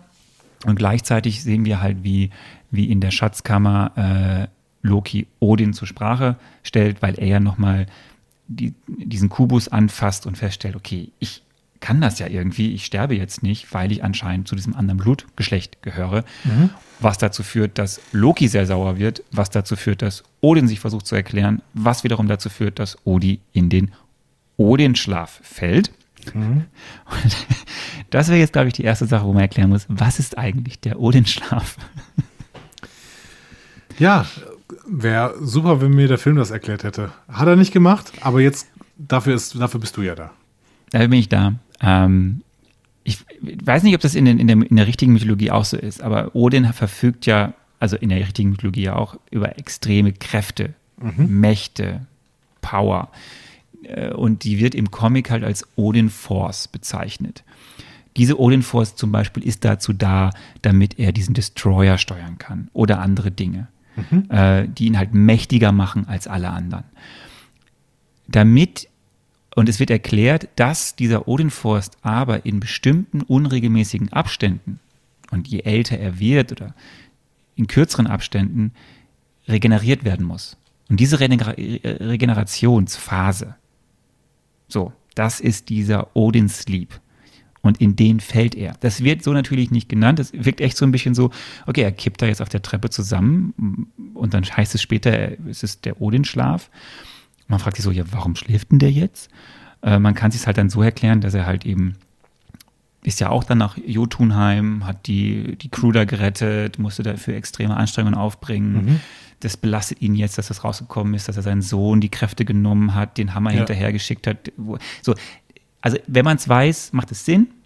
So ist es erstmal so, okay, komisch, der fällt in einen Tiefschlaf und da kommt irgendwie keiner ran und am Ende ist, wieder, ist er wieder da, ist auch irgendwie nicht tot, kriegt es irgendwie halb mit, aber man muss es einfach wissen, diese Odin Force braucht eine Regeneration und diese Regeneration ist der Odin Schlaf. Und in den ist er mhm. gefallen und das macht ihn erstmal verwundbar, weil er eben dann in dieser Kammer da liegt, wo er regeneriert und er sich selber, er kriegt zwar mit, was um ihn herum passiert, aber er kann sich nicht selber wehren. So, und dann siehst du das ja. Okay, also ähm, wir fassen zusammen, ja. für Computerspieler fassen wir zusammen, äh, Odin ist sehr, sehr mächtig, aber er hat eine Cooldown-Phase. So. Genau. Er braucht mehr Herzen, die er finden muss. Alles klar, gut. Habe ich verstanden. Äh, Gibt es übrigens in der äh, nordischen Mythologie, glaube ich, nicht. Wenn ich es gerade mal äh, richtig zwischendurch kurz äh, ergoogelt habe, ähm, da finde ich nichts über einen bestimmten Schlaf, den äh, Odin hat. Der ist da, glaube ich, immer mächtig. Ähm, aber er ist immer auf der Suche nach Weisheit. Und da gibt er auch zum Beispiel sein, ähm, sein Auge her. Nicht im Kampf gegen Jotunheim. Aber gut, okay. Ja, gut, das ist dann die Marvel-Version halt. Genau.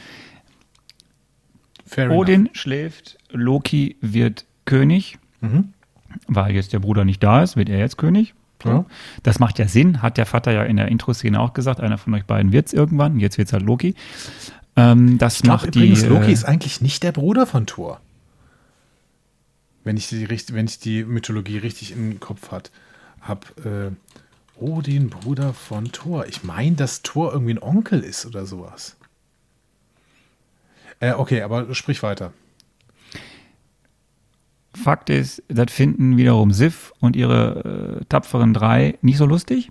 Mhm. Wollen eigentlich äh, Thor ja helfen, dürfen sie nicht. Äh, Loki schafft es, dass sie nicht zur Mutter durchkommen.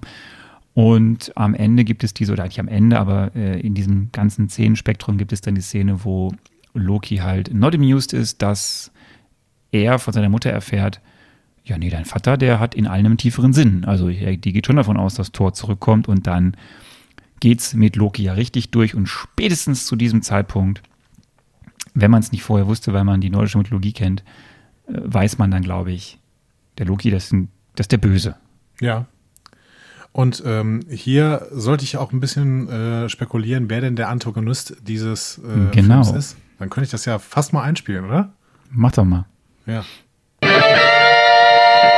Der primäre Antagonist ist Loki, aber ich bleibe jetzt mal bei meiner These, dass auch Odin ein Antagonist ist. Der, der, Antrieb von Loki ist natürlich immer Unruhe zu stiften. Das ist ja so ein Trickster-Gott auch, so ein verschmitzter äh, Gott. Und Odin wendet sich aus, weil irgendeine List von, von Loki funktioniert hat, wendet sich Odin gegen Thor und ist deswegen quasi auch ein Antagonist. Also eigentlich ist Odin äh, schon äh, ein guter Typ. So. Und das gefällt mir erstmal, weil die so eine, so eine schöne Motivation haben. Wobei Loki halt per se böse ist. Das ist natürlich erstmal nicht so super gut für einen Antagonisten, aber gerade bei Odin würde es mir dann ganz gut gefallen, weil er ja eigentlich Gutes im Sinn hat, aber sich von Loki irgendwie verleiten lässt oder sowas. Und das war knapp. Hätte ich gewusst, dass Odin äh, eine Cooldown-Phase hat, hätte ich, hätte ich das nicht so gesagt. das ist richtig. Aber du hast gesagt, Loki ist per se böse. Ist Loki per se böse? Ja, nee. Also tatsächlich hier in Marvel finde ich nicht, der gefällt mir als Antagonist deswegen auch ganz gut, weil er, ähm, Also er ist in der Wahl seiner Mittel sehr, sehr offen. Das ist erstmal schwierig. Mhm. Aber ähm, seine Absicht ist nicht per se böse. Deswegen würde ich schon sagen, ähm, er ist so ein bisschen so der, der äh, Genius Malignus, der, der, der böse Geist quasi. Ne? Ist, ist Loki der personifizierte Machiavellismus? Um jetzt mal hier ein Niveau in diesen Podcast reinzukriegen. Ja. Ich habe Machiavelli leider nie gelesen, aber äh, du, du ähm, würdest hier quasi, das ist, glaube ich, da geht es um Taktik ne? und, und Kriegstaktik und so. Ja, ne? Der Begriff Machiavellismus beschreibt ähm, ein Verhalten, das zwar raffiniert, aber ohne ethische Einflüsse von Moral und Sittlichkeit die eigene Macht und das eigene Wohl als Ziel sieht. Ja, okay, das wäre also ähm, eine bestimmte Form von Egoismus, ähm, die ohne ethische Reflexion oder sowas. Ja, weiß ich nicht. Weiß ich nicht, weil ähm, dafür kann ich noch, dafür weiß ich auch zu wenig über Loki, auch in dieser Rolle. Ich finde teilweise, ähm, da haben wieder ein paar Szenen gefehlt. Wahrscheinlich sind die rausgeschnitten worden. Ich habe bei diesem Film wieder sehr das Gefühl gehabt, dass der gekürzt worden ist. Ähm, bis bis, äh, zu, bis zum Erbrechen quasi. Ähm, ich habe teilweise das Gefühl, wir hätten hier noch sehen können, äh, dass Loki einfach mehr redet. Der steht ganz oft irgendwie nur rum und schweigt. So. Oder guckt sich die Sachen an. Aber die Mimik von, von Tom Hiddleston spielt dann schon häufig ziemlich gut mit und zeigt, was er fühlt oder denkt oder. Tom Hiddleston ist indiskutabel ein großartiger Schauspieler. Hat mir wunderbar gefallen und ich äh, finde auch, dass er diese, äh, dass er dieser Rolle auf den Leib geschneidert ist.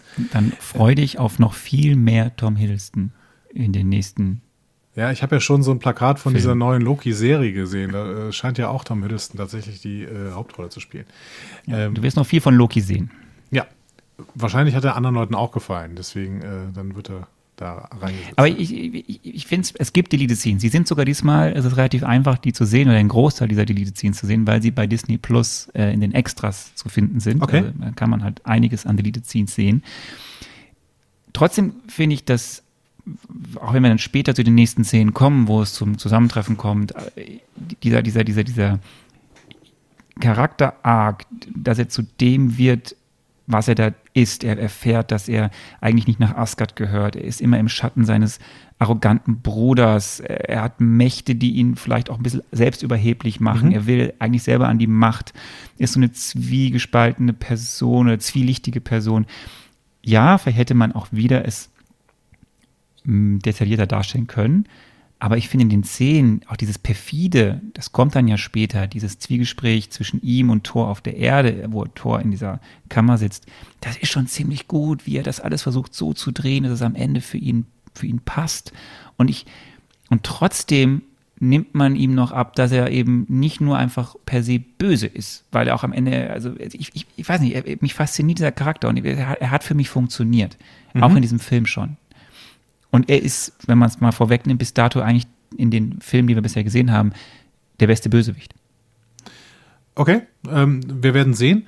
Ich finde äh, auf jeden Fall, ähm, er funktioniert zu einem gewissen Teil. Ich hätte aber äh, teilweise noch ein bisschen mehr Erklärung gebraucht. Das ist auch irgendwie ein Fazit, was ich über die ganzen, unter diesen ganzen Film ziehen kann. So. Klingelt bei dir jetzt das Telefon gerade? Ja, hatte, genau, hatte gerade geklingelt. Hat man gehört. Ich frag nur. Ja. Ich frag nur. Musst du ran? Nee, nee, alles gut. Es erschreckt mich nur immer, weil es unglaublich laut ist, wenn hier das Telefon klingelt, weil, ich das, weil das auf meinem äh, Computer klingelt. Genau. Äh, wir machen weiter. So, ähm, möchtest du noch weiter über Loki? Ähm, ich möchte allgemein mal drüber sprechen. Ich finde es eigentlich eine total gute Idee, dass sie die Mythologie hier einfach auf einen fremden Planeten setzen. So. Ähm, das, das ist eigentlich äh, wirklich schön, weil es so äh, die Götterwelt natürlich in eine ähm, in eine Science-Fiction-Welt überträgt. Also das macht ein Stück weit aus äh, Mythos, aus Religion und aus ähm, Fantasy-Elementen ähm, innerhalb der Religion, innerhalb des Mythos, macht es Science-Fiction. Natürlich nur zu einem gewissen Grad, ne, weil du, weil die Regeln nicht so hundertprozentig erklärt werden. Wenn die Regeln klarer erklärt werden würden, also woher haben die zum Beispiel ihre Kräfte und sowas und äh, warum funktionieren diese Kräfte so auch auf der Erde und so. Wenn das mehr erklärt werden würde, dann wäre es ein besseres Science Fiction und dann wäre es auch ein bisschen weniger Fantasy. Ähm, aber trotzdem mag ich das, dass hier nicht diese totale High Fantasy in, äh, in ins Marvel Cinematic Universe reingebracht wird, auch wenn es da teilweise so aussieht. Aber es wird eben erklärt. Es wird damit erklärt, dass es auf einem anderen Planeten stattfindet. Ja. Lass uns da, das ist ein wichtiger Punkt, aber lass uns da später auch, glaube ich, kurz vom Fazit zukommen, weil das ist ja ein entscheidender Punkt, dieser, der dieser Film für das MCU macht. Ja. Ähm, vielleicht gehen wir jetzt nochmal zurück auf die Erde. Da passiert ja auch eine Menge. Das haben wir bisher fast links liegen lassen. Ähm, Thor ist auf, den, auf die Erde geknallt, das hatten wir schon, im Krankenhaus irgendwie ausgebrochen. Am Ende, nachdem er sich mit allen irgendwie geprügelt hat, wird dann wieder von Jane umgefahren. Ja. Und dann ähm, passiert eigentlich dann, ja, kommen die ersten richtigen Szenen zwischen dem Dreiergespann ähm, und äh, Thor in äh, der Kleinstadt, wo sie entweder in der Zentrale sind, da gibt es dann diesen typischen Marvel-Held ohne Oberkörper-Moment, damit man ja zeigen kann, was man eigentlich trainiert hat. Dieser schöne, schöne Satz, diese sterbliche Hülle ist geschwächt, ich brauche eine Mahlzeit. Also ich finde, das, das, es ist halt, es ist, ich finde es lustig und es kommt halt super rüber. Du hast diese Ja. etwas verdatterten drei Menschen von der Erde und du hast diesen Schnösel aus dem komischen Kosmos, der irgendwie denkt, der ist was ganz was Feines. Und äh, ja. Es ist total lustig. Ähm, ich wundere mich aber nicht, dass wir das bis jetzt übersprungen haben, weil es halt auch total irrelevant ist. Das ist, da, da passiert einfach nichts Besonderes. Das ist irgendwie so, ja, der ist jetzt halt da und dann gibt es ein paar One-Liner und äh, die schmachten den ein bisschen an und dann finden sie ihn wieder komisch und sowas und irgendwie passiert überhaupt nichts Wichtiges. Ähm, aber das ist auch gut. Also das ist ein bisschen so die, die äh, es passieren schon zwei wichtige Sachen. Das eine Ja. ist, Thor erfährt, nachdem er die Kaffeetasse äh, auf den Boden gedeppert hat, Mhm. weil man das halt so macht, ähm, dass der Hammer da ist. ja. Das ist ja wichtig für, für, für sein, für sein Vor, Vor kommt auch ehrlich gesagt ein bisschen schnell drauf, dass das tatsächlich der Hammer sein könnte. Ja, aber gut. Hm? Gut. Ähm, übrigens hast du erkannt, dass im Hintergrund, als sie in Diner sitzen und dem, er die Kaffeetasse, äh, Kaffeetasse zerstört, dass dort der Pickup langfährt, wo die Ladefläche fehlt? Nee, habe ich, hab ich nicht Das ist ganz, das ist ganz schön. Sehr also, ne, du ja. hast vorher gesehen, wie äh, dieser freut mich. Pickup diese Ja. Ladefläche verliert und dann siehst du in der Szene im Diner, dass im Hintergrund dieser, genau dieser Pickup langfährt und dann kommt es eben dazu, dass sie von diesem Hammer erzählen und äh, Thor möchte da jetzt hin. Eric hält erst nochmal äh, Jane zurück, dass sie nicht mitgeht. Ähm, und dann haben sie auch andere Probleme, weil das ist die zweite wichtige Sache. Shield Ja. kommt auf den Plan, tritt auf den Plan und beschlagnahmt erstmal alle Sachen. Und hier passieren nämlich wieder schöne Querverweise ins MCU. Denn Eric erzählt dann äh, von einem Pionier der Gammastrahlung und meint damit natürlich Banner. Weil er Ja. weiß, oh, der ist irgendwie weg. Also Shield ist schwieriges, sch- schwierig, muss man aufpassen. Ähm, und er re- redet ja auch von einem anderen Kollegen, mit dem er mal zusammengearbeitet hat. Den könnt ihr ja mal fragen, weil der hat wohl was mit Shield zu tun. Da meint er Tony Stark. Und ähm, in einer Delete-Scene-Fassung gibt es noch eine dritte Anspielung, die äh, ähm, aber in, aus dem Film am Ende rausgeschnitten wurde. Da spricht er von Hank Pym.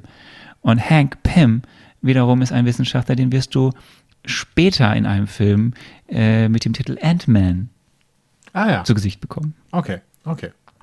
Der Ameisen Also da passiert schon wieder, Ja. da passiert schon äh, doch auch ein paar schöne Dinge. Ähm, und dann, ja, kommt es eigentlich zu dem mm, Hauptteil in der Mitte. Jane und er fahren zum Shield Hammer Genau. Basis Dings. Und die Also Frage Jane, ist jetzt, Jane lässt sich vorher? quasi, genau, Jane lässt sich quasi überreden. Und wir sollten vorher Ja. mal kurz über die Love Interest Genau. sprechen, äh, denn da habe ich ja ein bisschen Spekulation äh, draus gemacht. Ich traue mich fast nicht, es einzuspielen, aber gut, machen wir mal. Ah, es wird bestimmt schön. So, gibt es einen Love Interest? Da ist natürlich, wenn, wenn du eine Frau auf dem äh, Plakat hast und äh, im heteronormativen Hollywood denke ich dann doch eher sofort, dass es irgendwie ein Love Interest ist. Aber ich hatte am Anfang die These, dass Natalie Portman die Göttin Freya sein könnte und dann ist sie vielleicht kein Love Interest und vielleicht gibt es dann gar keinen Love Interest. Vielleicht kommt dieser Film tatsächlich mal ohne einen Love Interest aus. Dass äh, Thor einfach mal keinen Love Interest hat. Ist ja auch ein Gott. Ist ein bisschen schwierig. Ne? Gott mit einem Love Interest, das funktioniert in einem mythologischen Weltbild zwar unglaublich gut, aber äh, wenn, wenn man so ein bisschen logisches Weltbild nimmt, dann kann Gott eigentlich keinen Love Interest hat, haben. Aber dann gibt es auch, ja, weiß ich nicht genau. Das ist alles irgendwie, äh, genau, schwierig mit dem Begriff Logik zu arbeiten.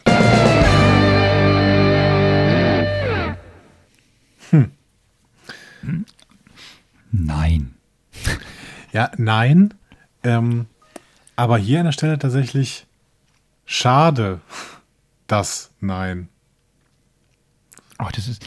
Die Chemie zwischen äh, Natalie Portman und Chris Hemsworth, die ist nicht so richtig da, ehrlich gesagt. Tut mir leid. Sie ist nicht so richtig da, wobei die Frage auch wieder ist, sind es nicht zu wenige Szenen?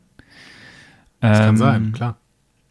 Ähm, ich mag die beiden schon. Also ich finde schon, dass wenn kommen wir später zu. Ich finde schon, dass es ein paar Szenen gibt, wo sie, wo ich sie mir gern gemeinsam anschaue. Ich habe mich auch gefragt, nimmst du denen das ab, dass dieser Schnösel, der dann irgendwie nett wird ähm, und irgendwie dann wirklich diese Jane jetzt so toll findet. Ich finde es aber auch nicht schlimm. Also, aber erstens wird er ja nicht richtig nett. Ne? Das ist Nummer ja, eins. Doch. Und zweitens sehe ich irgendwie er sehr, sehr lange. Ja, ist halt auch ein Superheld. Aber äh, ich sehe auch sehr, sehr lang keinen wirklichen Grund, warum sie ihn toll findet, außer irgendwie so eine reine Oberflächlichkeit. Ne? Ja, geil, der hat äh, Ober, Oberkörper sieht der super aus. Äh, weil der ist nee, halt, der das ist halt wird ja, nein, da vermischen sich, da vermischen sich ähm, neben, dass er, glaube ich, eine stattliche, gute Figur hat, vermischt sich da ja auch die Faszination für das, also das ist das lebende Objekt dessen, was sie erforscht. Und dann ist mhm. er auch noch irgendwie so interessant und, und dann rettet er sie auch noch oder also das heißt, spielt ja sie, nimmt, sie nimmt ihre Arbeit mit nach Hause, wolltest du damit sagen, ne? Ja, genau. Und ist das so. Äh, hm. Man sollte niemals ja. mit der Arbeit ins Bett gehen. Das ist, äh, das ist äh Vielleicht kleiner Exkurs wieder in die Comicwelt. Das ja? kam jetzt ein bisschen kurz, aber hier mache ich es einmal. Ähm, die ich habe es dann ins Skript geschrieben. Wer ruft eigentlich immer an? Ich weiß es nicht. Es ist äh, fürchterlich. Ich muss irgendwie, äh, muss man mein Arbeitsleben nicht mit nach Hause nehmen. So, weitermachen. Die in den Comics habe ich, hast du erzählt vor zwei Wochen, dass Thor ja auf die Erde geschickt wird von Odin. Ähm, und nichts von seiner Herkunft weiß und auch keine Kräfte hat. Und er ist dann der Medizinstudent und später Professor mhm. mit dem Namen Donald Blake. Und Donald Blake ist dann ja auch Freundin von Jane, äh, Freund von Jane. Mhm. Und ist, es gibt diese eine Szene, wo, weil das ist dann nur die Anspielung, weil hier ist es ja anders. Also sie trifft ja direkt den Tor äh, der zwar, der ja von sich weiß, dass er ist, aber keine Kräfte mehr hat. Und es gibt die Szene, wo Thor diesen Pullover anzieht. Und auf dem Pullover ist ein Namensschild. Und auf diesem Namensschild steht, da fragt er, was ist das? Und dann sagt sie, das ist mein Ex. Und da steht drauf Ronald Blake. So haben sie so ein bisschen diese, diese mhm. Origin Story aus den Comics mit in, die, mit in den Film gepackt. Das ist nur wieder ein kleiner Schöne, schöne Idee, ja. Schöne Idee auf jeden Fall. Wir gehen, die beiden fahren dann äh, zur Hammerstelle, äh, zum mhm. Shield Headquarter in der Wüste. Äh, Hammerstelle. Und hier ja. passieren jetzt Hammerstelle und hier passieren jetzt ganz viele Dinge, die wieder sehr wichtig sind.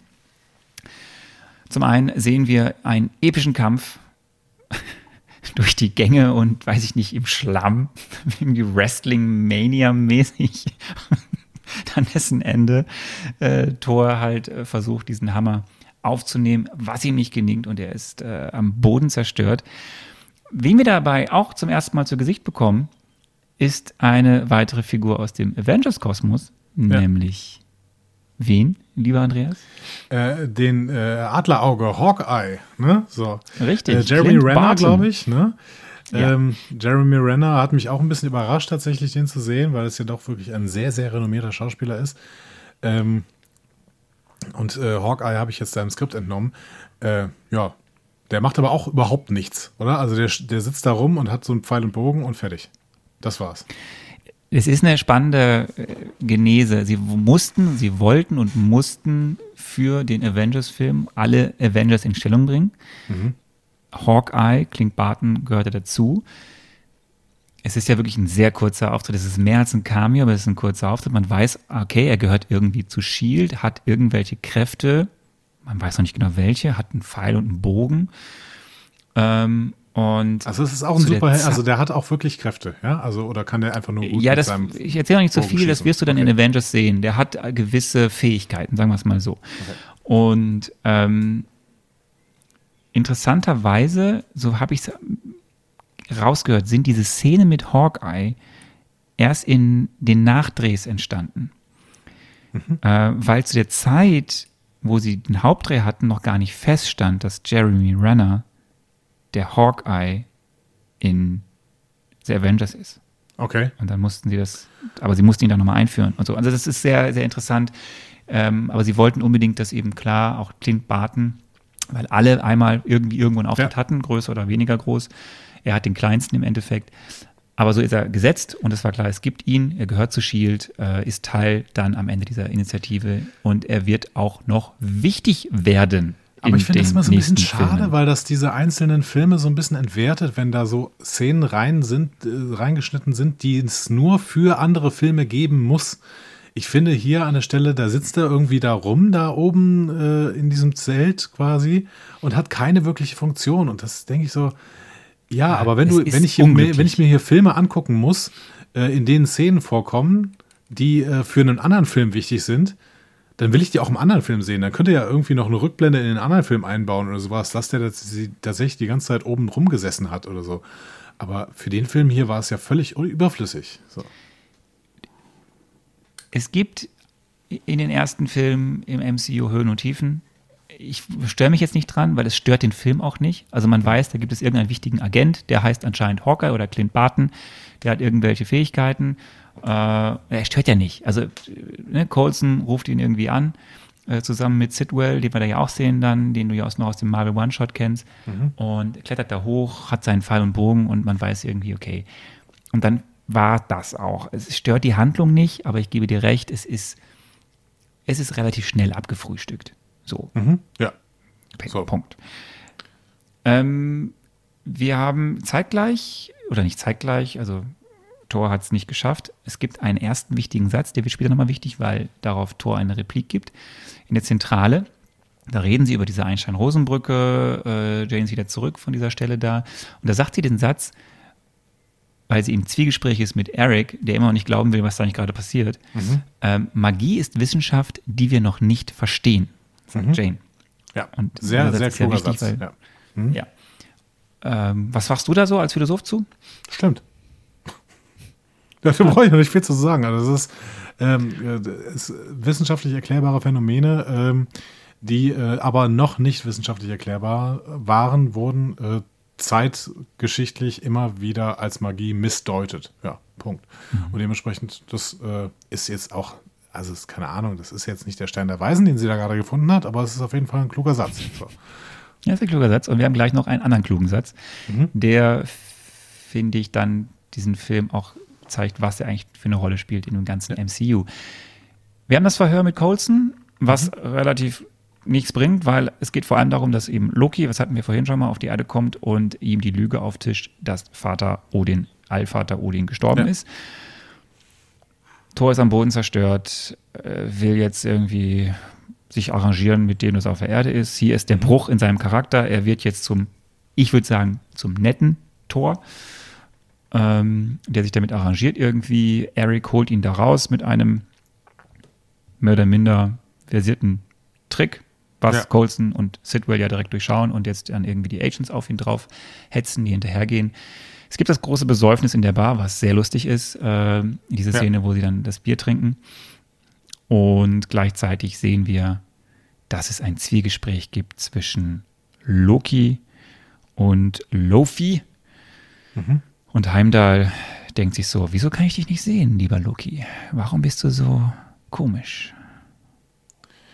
Ja, irgendwie ähm, strange, weil wir auch da viele Regeln nicht kennen, die da irgendwie angesprochen werden. Also zum Beispiel weiß ich nicht, was Heimdall alles sehen kann und was nicht irgendwie.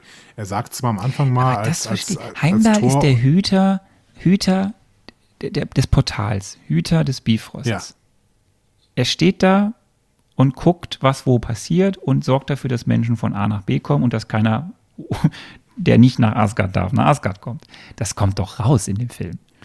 Ja, das kommt raus, aber ich weiß nicht, dass Heimdall die, die allumfassende Spycam ist, der, der irgendwie alles sehen kann, egal wo es passiert. Und äh, außer äh, Loki und jo, äh, Lofi. Und auch das wurde mir nicht erklärt, warum denn Loki und Lofi nicht. Also das ist alles. Loki hat halt, aber das ist ja das, was rauskommt. Loki hat ja auch am Anfang die Jotun nach ähm, Asgard gebracht und auch das hat Heimdall nicht gesehen. Das heißt, daraus kommt, da, da wird klar, Loki verfügt über Mächte, die mächtiger sind, als dass ihn sein Vater in den Grenzen halten kann und als dass Heimdall, der auch eine sehr mächtige Figur ist, ihn ebenfalls in den Grenzen halten kann. Ja, ich gebe aber dir aber recht. Und das ist die einzige böse Stimme, die es zu diesem Film oder zu den ganzen Torfilmen gibt. Idris Elba war am Ende nicht ganz so happy, dass seine Rolle nicht ein bisschen weiter ausgebaut wurde im Sinne von, Ja. was ist er eigentlich? Ja, genau. Also das Problem ist, der Film will, dass ich überrascht bin, dass Heim, Heimdall Loki nicht sehen kann. Ich kann aber nicht überrascht sein, wenn ich nicht weiß, was Heimdall überhaupt sehen kann. So. Vielleicht ist er blind. Ich weiß es nicht. Das wird mir nicht gesagt. Nein, so. und, warum soll, und warum soll ich dann überrascht sein, dass er Loki nicht sehen kann? Er spricht das aus. In dem Moment weiß ich das erst, dass er Loki nicht sehen kann. Das dann, also dann weiß ich nicht, was diese Szene soll. Also es ist irgendwie.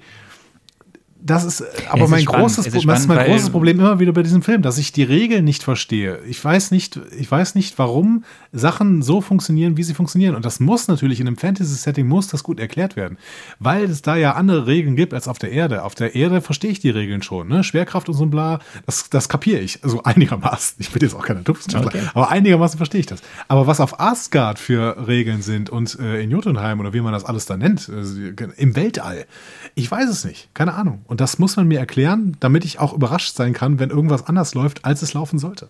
So. Ich verstehe den Punkt. Ich glaube, der Film bis zu diesem Zeitpunkt, auch als ich ihn damals gesehen habe, der geht so gut durch. Man nimmt das alles mit, man glaubt dem. Also ich habe dem geglaubt. Ich tue mich wieder gerade schwer, weil ich gucke ja wiederum aus dem ganz anderen Kenntnisstand raus, Genau. aus den vielen anderen Filmen, die nachgekommen sind. Völlig klar. Und da gibt das schon alles noch viel mehr Sinn, äh, weil ich die Charaktere einfach kenne, wie sie sich weiterentwickelt haben und was die für verschiedene Rollen haben, was sie für Fähigkeiten haben und dass sie ja durch, durchaus auf Dinge sich beruhen, äh, berufen, die in den Comics vorgekommen sind oder eben auch in der Mythologie.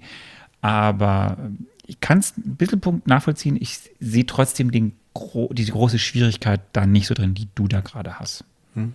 Ja, das hat mich teilweise rausgeworfen einfach. Das ist die Schwierigkeit. Ne? Ähm, sollen wir vielleicht an dieser Stelle mal die, äh, auf, die Marvelous, auf den Marvelous Movie Moment eingehen? Das wäre gut, weil das würde jetzt passen. Ja, gut, dann machen wir das immer.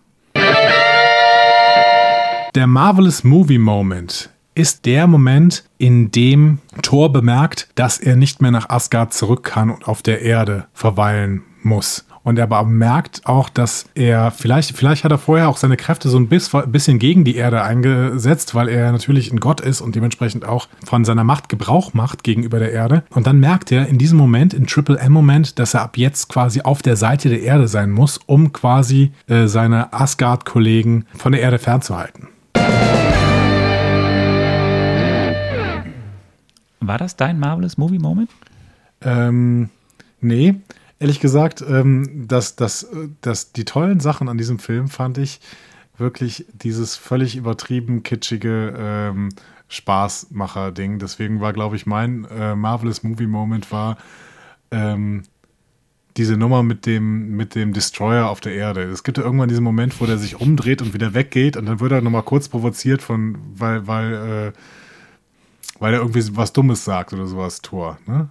Das ist jetzt schon wieder drei Wochen her. Auf jeden Fall habe ich, hab ich äh, mir das gemerkt als Marvelous Movie Moment. Diesen Kampf zwischen äh, Thor und dem Destroyer, weil er einfach so witzig war. Es ist völlig übertrieben, es ist völliger Quatsch. Es ist völlig, äh, völlig äh, kitschiger, übertriebener Blödsinn, aber spaßiger, kitschiger, übertriebener Blödsinn. Und deswegen, das war mein Marvelous Ja, er sieht Movie gut aus. Er sieht auch ziemlich gut aus, wie sie da das, wie die Destroyer dann diese Kleinstadt da in Schultern, oder auch vorher äh, die, die, äh, wo Colson da steht und sagt so, na, jetzt, jetzt gleich funktioniert's und dann funktioniert eben gar nichts mehr, weil einfach das, der Destroyer mal alles in die Luft sprengt. Ja, aber der hat auch so eine, ähm, der hat auch so eine 80er Jahre Charme, der Destroyer. Also es ist jetzt auch irgendwie keine, kein super CGI äh, crazy Monster wie oder oder hier mit irgendwelchen hier wie äh, wie Iron Cowboy hier mit den mit den Peitschen und sowas. Ja, ne? ja. Ist er ja alles nicht. Das ist einfach so ein Klotz, der so dumm, dumm, dumm, dumm, dumm. So in den 80er Jahren hätte hätte genau so ein, ein böser Roboter hätte so ausgesehen oder vielleicht in den 70ern sogar. Ne?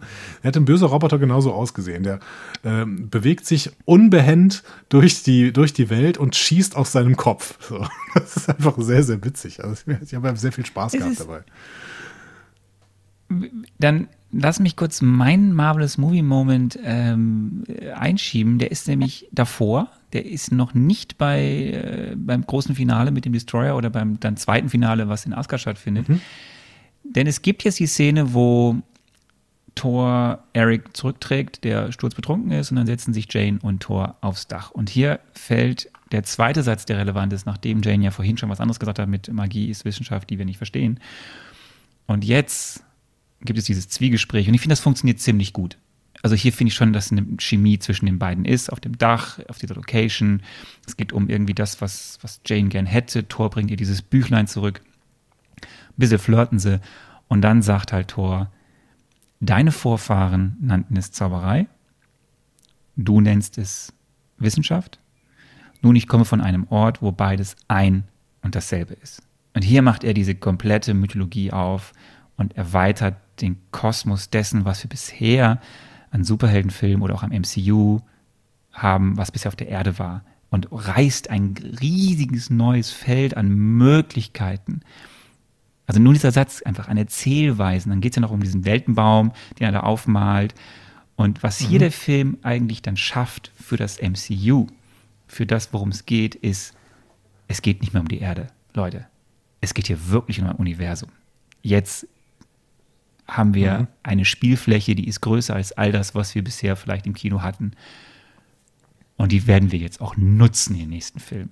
Und das ist toll. Also nicht nur, dass hier verbunden wird, diese klassische, was ja auch in der Mythologie vorkommt, ähm, der Yggdrasil, Weltenbaum äh, ja. und so. Hier geht es jetzt darum, diese Welt zu öffnen.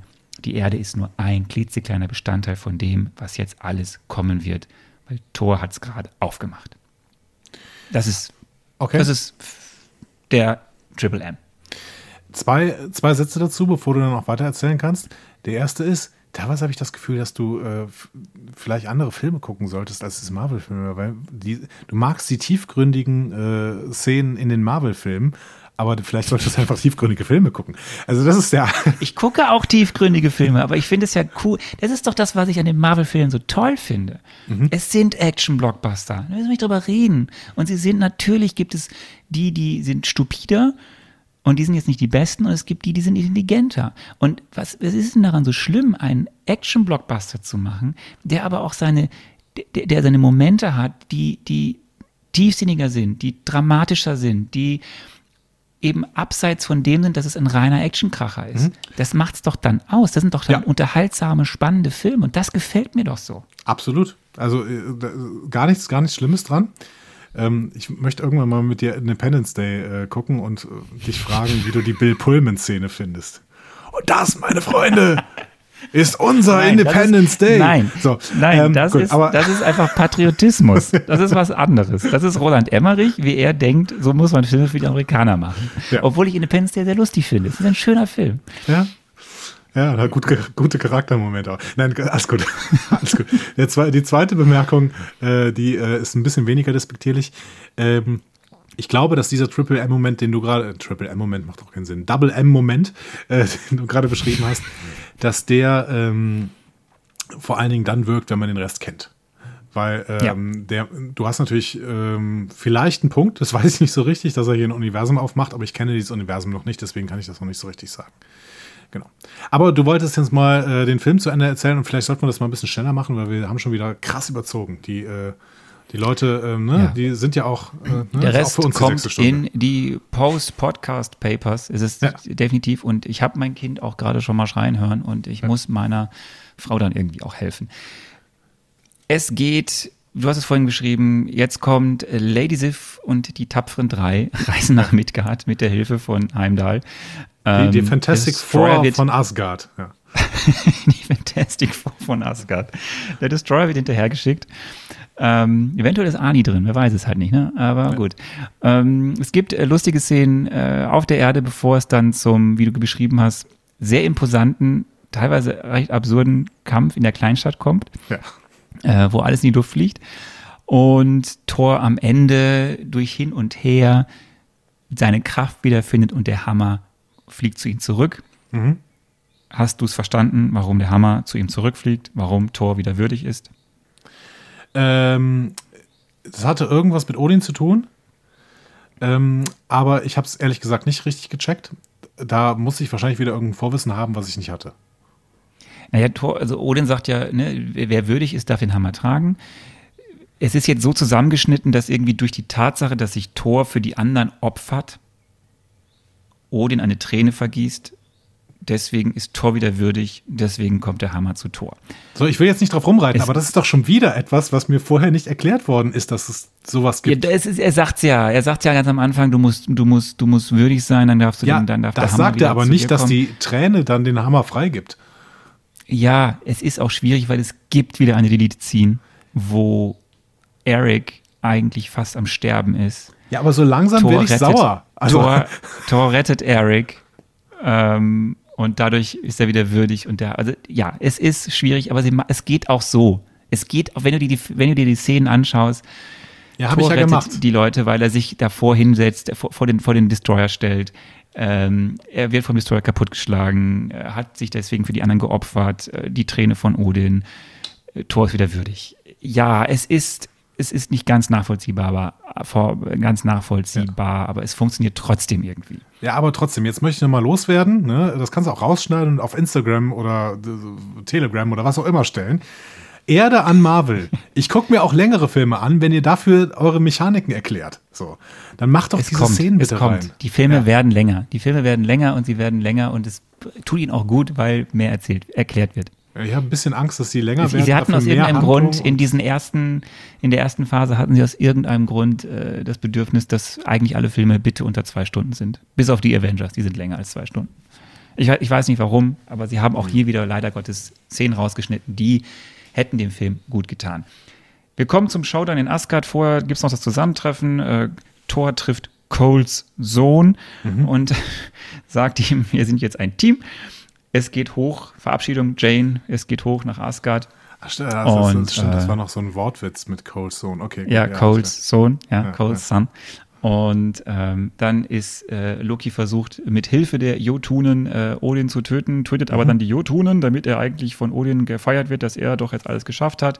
Es kommt auf den großen Kampf auf äh, der Regenbogenbrücke, an dessen Ende Thor die ja, Entscheidung trifft, damit jetzt nicht Loki komplett Jotunheim zerstört, zerstöre ich den Bifrost. Mhm.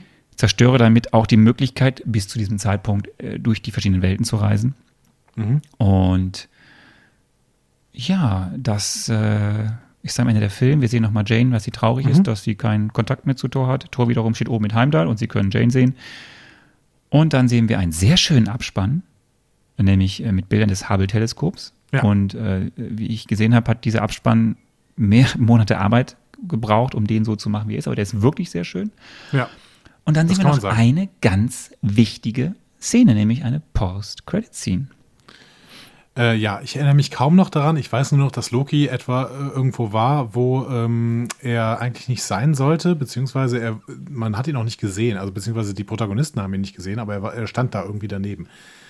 Wir sehen Eric, wie er von äh, Nick Fury, Stimmt, dem stimmt. Shield-Hauptquartier oder irgendwo in einem Shield-Unterschlupf, ein blaues kleines Kubus-Ding, den Tesseract, gezeigt bekommen. Wir wissen zu dem Zeitpunkt nicht noch genau, was das ist. Wir wissen nur, es ist irgendwie mächtig. Es ist in einer Ja. So.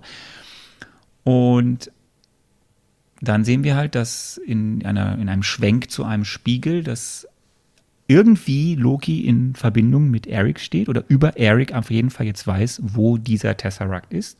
Und damit wissen wir auch, da wird wohl noch was kommen in den nächsten Filmen. Ja. Ähm, Finde ich ein bisschen schade, dass der äh, gute Eric hier unter der Kontrolle von Loki steht, aber gut, hoffentlich würde er auch Die Frage ist, ob er hier schon unter der Kontrolle steht. Die Frage ist, steht er schon unter Kontrolle unter Loki oder ist einfach nur Loki in seinem Kopf? Also ist er irgendwie und kann über ihn gucken, sehen, was da passiert. Ja, war da nicht irgendwie, dass der irgendwas sagt, was Loki dann auch hätte sagen sollen oder sowas? Nee. Ähm, Ja, da hast du recht. Ja. Dementsprechend, ähm, ja, da kontrolliert er ihn schon ein bisschen. Ähm, ja, schade. Jetzt ähm, sind natürlich noch zwei Fragen offen, äh, die so auch ein bisschen zusammenspielen, habe ich das Gefühl. Zumindest meine Antworten haben zusammengespielt. Also, welche Rolle, Funktion spielt der Film im MCU? Und die Sonderfrage, was ist das für ein Film? Ähm, vielleicht spiele ich erstmal die erste ab, welche Rolle dieser Film im MCU gespielt hat. Ja? Im Endeffekt gehen wir damit in High Fantasy rein. In der nordischen Mythologie kommt ja beispielsweise irgendwie, ich glaube, Thors Urgroßvater oder Odins äh, Großvater oder sowas, kommt ja auf die Welt, indem er äh, einer mythischen Riesenkuh, glaube ich, in die, in die Welt geleckt wird oder sowas. Also das ist schon richtig High Fantasy. Das hat äh, schon mit äh, Realitätsbezug gar nichts mehr zu tun und da kann wirklich alles Mögliche passieren. Ne? Da kann, äh, da gibt es wirklich Zauberei äh, im, im besten Sinne, die auch man nicht mehr physikalisch erklären kann. Weil bisher konntest du ja im Prinzip alle Helden, die wir so gesehen haben, einigermaßen physikalisch erklären. Zumindest irgendwie ähm, sehr, sehr gestutzt. Und hier kriegen wir jetzt eine Einführung in wirklich Zauberkräfte, die von der Physik null erklärbar sind. Und dann bin ich sehr, sehr gespannt, wie das denn funktioniert, weil ich meine, auch Tor müssen ja irgendwelche Regeln gesetzt werden. Irgendwelche Regeln, wie er funktionieren kann in dieser Welt. Ansonsten macht das ja alles keinen richtigen Sinn. Ähm, da war ich doch relativ nah dran. Wobei man auch dazu sagen muss, dass, ähm, dass dadurch, dass durch diesen Kniff, dass Asgard jetzt plötzlich irgendein Planet ist, natürlich da schon, ähm, das hatten wir eben schon mal gesagt, ein Stück weit Science Fiction aus der Fantasy wird, aber auch nur ein Stück weit, weil die Regeln halt noch nicht so perfekt äh, aufeinander abgestimmt sind und weil noch nicht erklärt wird, warum zum Beispiel diese Kräfte auch auf der Erde dann so stark sind. Ja, ähm, ich, ich, ich frage mich, ich versuche die ganze Zeit noch zu überlegen, warum wird etwas zu warum wird Fantasy zu Science Fiction und warum wird Science Fiction zu Fantasy? Äh, weil, weil für mich ist es einfach so, was ich ja vorhin schon gesagt habe, dieser Film, diese Funktion dieses Films ist natürlich auf der einen Seite die Einführung dieser Charaktere wieder. Das haben wir nun mal in den ersten Filmen. Das ist vor allem Thor und Loki. Aber es ist eben dieses Öffnen, es geht nicht mehr nur um die Erde. Da sind auf einmal andere ja. Welten, da sind andere Götter, Charaktere, kosmische Wesen, die mhm. verfü verfügen über andere Kräfte, über andere Wissensstände, über ganz andere Ziele, die sie verfolgen.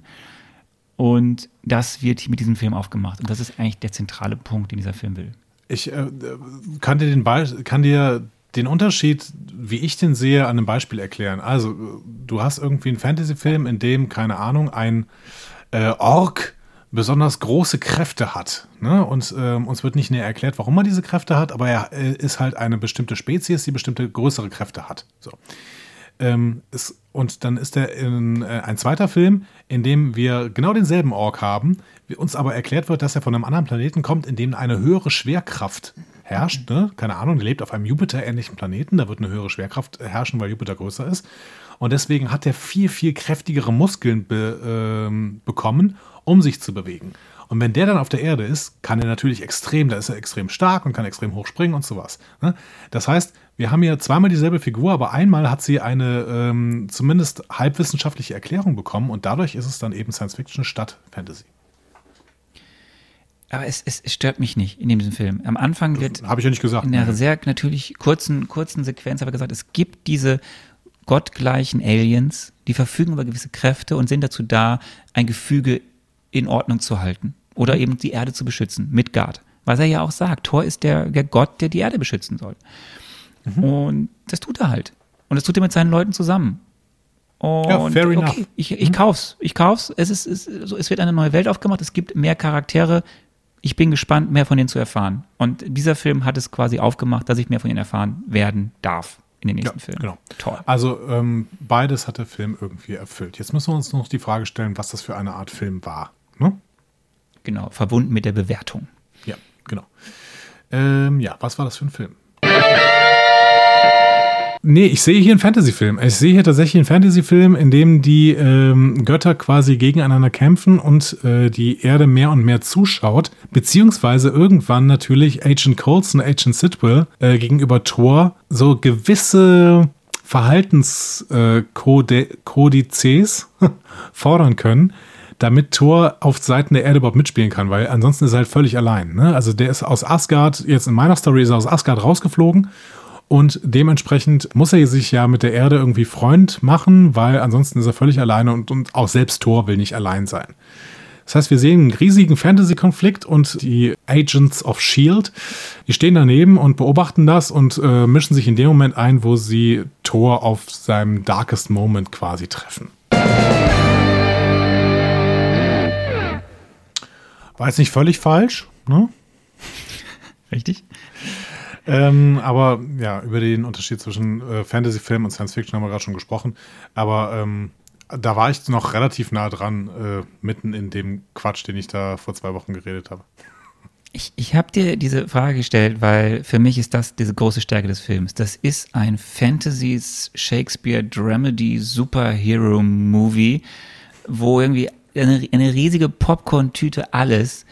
Und das ist für mich dann auch diese Verbindung zur Bewertung. Für mich aus zwei Gründen. Und es ist mir nochmal so klar geworden, als ich ihn jetzt nochmal gesehen habe. Das ist ein Film, den kann ich immer schauen. Ich, ich kann den immer schauen und ich habe immer mächtig mhm. Spaß an diesem Film, weil mir gefallen die, die Schauspieler sind alle gut aufgelegt, mir gefallen diese, die, die verschiedenen Storystränge, es sind fantastische Bilder, es sind tolle Panoramen, es ist einfach so schön anzuschauen, es ist teilweise over the top, teilweise eben fieberst du mit. Und er macht diese ganzen Kosmos auf, was für den MCU so wichtig ist, wie es weitergeht. Im, Im, Nachhinein ist das der Film für mich, der wichtigste Film das nehme ich einfach vorweg, der Phase 1 vom, vom, vom Marvel Cinematic Universe. Gerade Iron Man, wir wissen, habe ich auch mal gesagt, der ist auch total wichtig. Aber dieser Film, der macht so mhm. viel Spaß. Äh, die gucke ich einfach gern. Für mich ist es eine 2. Mhm. Auch okay. erstmal nur wieder, aber es ist eine 2. Aber ich gucke den so gern und der hat, der, der, ich kann da so viel rausnehmen und ähm, ja, ich finde es einfach, ist, jedes Mal, wenn ich ihn gucke, denke ich mir so, ja, es, war wieder, es waren wieder schöne zwei Stunden. Ja, naja, also ich würde ihm keine zwei geben, weil ich mich da an ein paar Stellen zu sehr darüber geärgert habe, dass er eben die Regeln nicht erklärt. Kann ich nachvollziehen. So. Kann ich nachvollziehen. Aber ähm, ich würde ihn hier mit Tor, ähm, äh, mit, mit Tor, genau. Ich würde ihn mit Iron Man gleichstellen und damit ihm eine 2 Minus geben und ähm, weil er mich auch unterhalten hat. Also es ist ganz, ein ganz anderer Film als Iron Man. Viel witziger ja. Tatsächlich. Ja. Ähm, da, wo Tony Stark. Chris Hemsworth ist auch wirklich witzig. Also der, dieser, der wird noch witziger, aber er ist einfach, er hat einfach diese Komik in Situationen, wo er sie haben muss. Ja, genau. Und ähm, sie haben auch Cat Dennings, glaube ich, nicht äh, zu auch nicht unabsichtlich genommen. Sehr lustig. Ne? So, ja. Weil die einfach ja. auch Funny Bones hat. Ne? So, also die, die ist einfach witzig, indem sie einfach nur rumsteht. So. Ähm, und hier die, die Fantastic äh, Asgard Five, die sind halt auch irgendwie ziemlich witzig. Also es ist äh, der, der Sif Film hat. und die tapferen drei. Ja, ja, Sif und die tapferen drei, genau. Die, die ich gehe da nicht drauf ein. Die, ähm, es hat mir alles sehr viel Spaß gemacht. Ähm, der Film war natürlich totaler Quatsch. So, aber das, äh, damit funktioniert er ganz gut. So, und ähm, Iron Man hat sich dann teilweise doch zu ernst genommen. Ähm, dieser Film habe ich das Gefühl, der nimmt sich nicht so richtig ernst. Du nimmst ihn, glaube ich, ernster, als der Film sich selber ernst nimmt. So, das, das, das, macht mir. Ich nehme ihn an den, an den Stellen ernst, wo er wichtig ist für die Story. Dass er dann darüber hinaus total over the top teilweise ist, aber eben nicht das Ganze dadurch ins Lächerliche zieht, sondern die Handlung damit vorantreibt. Gekauft. Aber deswegen diese Mischung lächerlich. aus also dieser Destroyer ist total lächerlich. Das ist absolut lächerlich. Aber das, aber das ist. Ja, bin ich mal gespannt, was du zu anderen Bösewichten, die noch kommen, sagst. Ja, ich bin gespannt. Wirklich. Also wenn solche Bösewichte noch kommen. Oh, ein Garagentor geht auf. Oh, um, um, um, um, um. Hier kommt der Destroyer. Rum, rum. So. Also, was für ein Unsinn. Aber, aber ein schöner Unsinn. Es hat mir wirklich Spaß gemacht, ja. Ja, und dann heißt das Ding auch noch Destroyer und hat nicht irgendwie, ich hätte Destroyer. den, irgendwie so einen nordischen Namen gegeben. Alles heißt Mjölnir, Bifröst, Heimdall, Odin und der Destroyer. So, das, das hat ja überhaupt keinen Sinn. Naja, aber äh, ein großer Spaß für Groß und Klein tatsächlich. Ähm, und äh, da ja. sind wir doch äh, recht versöhnlich quasi geendet. Ne? Du machst eine 2, ich mache eine 2 minus. Da sind wir relativ nah beieinander. Ja, sind wir nah beieinander. Das ist ja. gut. Die Frage Wie ist fandet ihr das? Noch, Genau, was unsere ähm, AntagonistInnen, wollte ich gerade sagen, HörerInnen. passt irgendwie um beides. Um Gottes Willen. Es, aber. Passt, es passt beides.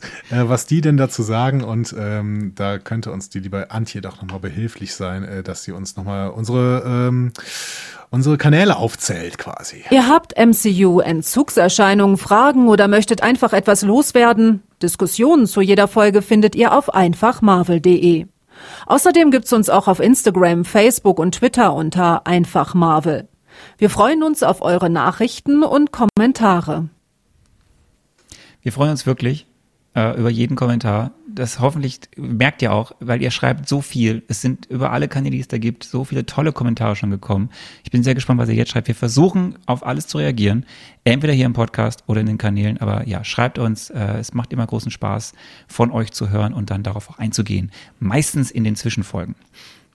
Ja, Genau. Äh, in den Zwischenfolgen, äh, da werden wir nächste Woche ähm, zwei Sachen besprechen, wenn du mir das richtig angekündigt hast. Ne? Also einmal. Wir haben wieder ein Marvel-Mezzo Ja. mit Schuss. Mit Denn Schuss? auf der einen Seite gucken wir, auf der einen Seite gucken wir auf den nächsten Film. Captain America. Cap ist am Start. The Big Cap. Und auf der anderen Seite äh, gucken wir den zweiten Marvel One-Shot. Und der heißt A Funny Thing Happens on the Way to Thor's Hammer. Und Ich bin sehr gespannt. ich sag mal so, Vimeo ist eine gute Anlaufadresse. Das, äh, genau, unsere HörerInnen werden das schon finden. Ähm, ich gebe dir auch noch eine Hausaufgabe, ne? Für, Ui. den, für diesen Marvel Metze mit Schuss. Äh, ich habe mich von einem Freund, der, ähm, der, dem habe ich gesagt, dass jetzt bald Captain America ansteht und der meinte, äh, liest du doch mal alles zu Hauptmann Deutschland durch. Zu was? Hauptmann Deutschland. So, und das ist jetzt meine Hausaufgabe an dich. Hauptmann Deutschland, einmal bitte äh, alles dazu durchlesen. Ich werde mir Hauptmann Deutschland durchlesen und ich, wir müssen jetzt auch enden, weil meine Frau schreibt mir gerade, sie braucht mich jetzt. Ja, genau. Und ich äh, muss jetzt auch weg. Das heißt, äh, wir gehen raus. Äh, vielen, vielen Dank und äh, liebe Grüße. Wir hören uns nächste, nächste Woche Mittwoch am Marvelous Marvel Mittwoch. Mit einfach Marvel. Tschüss. Mach's gut, bis dahin, ciao.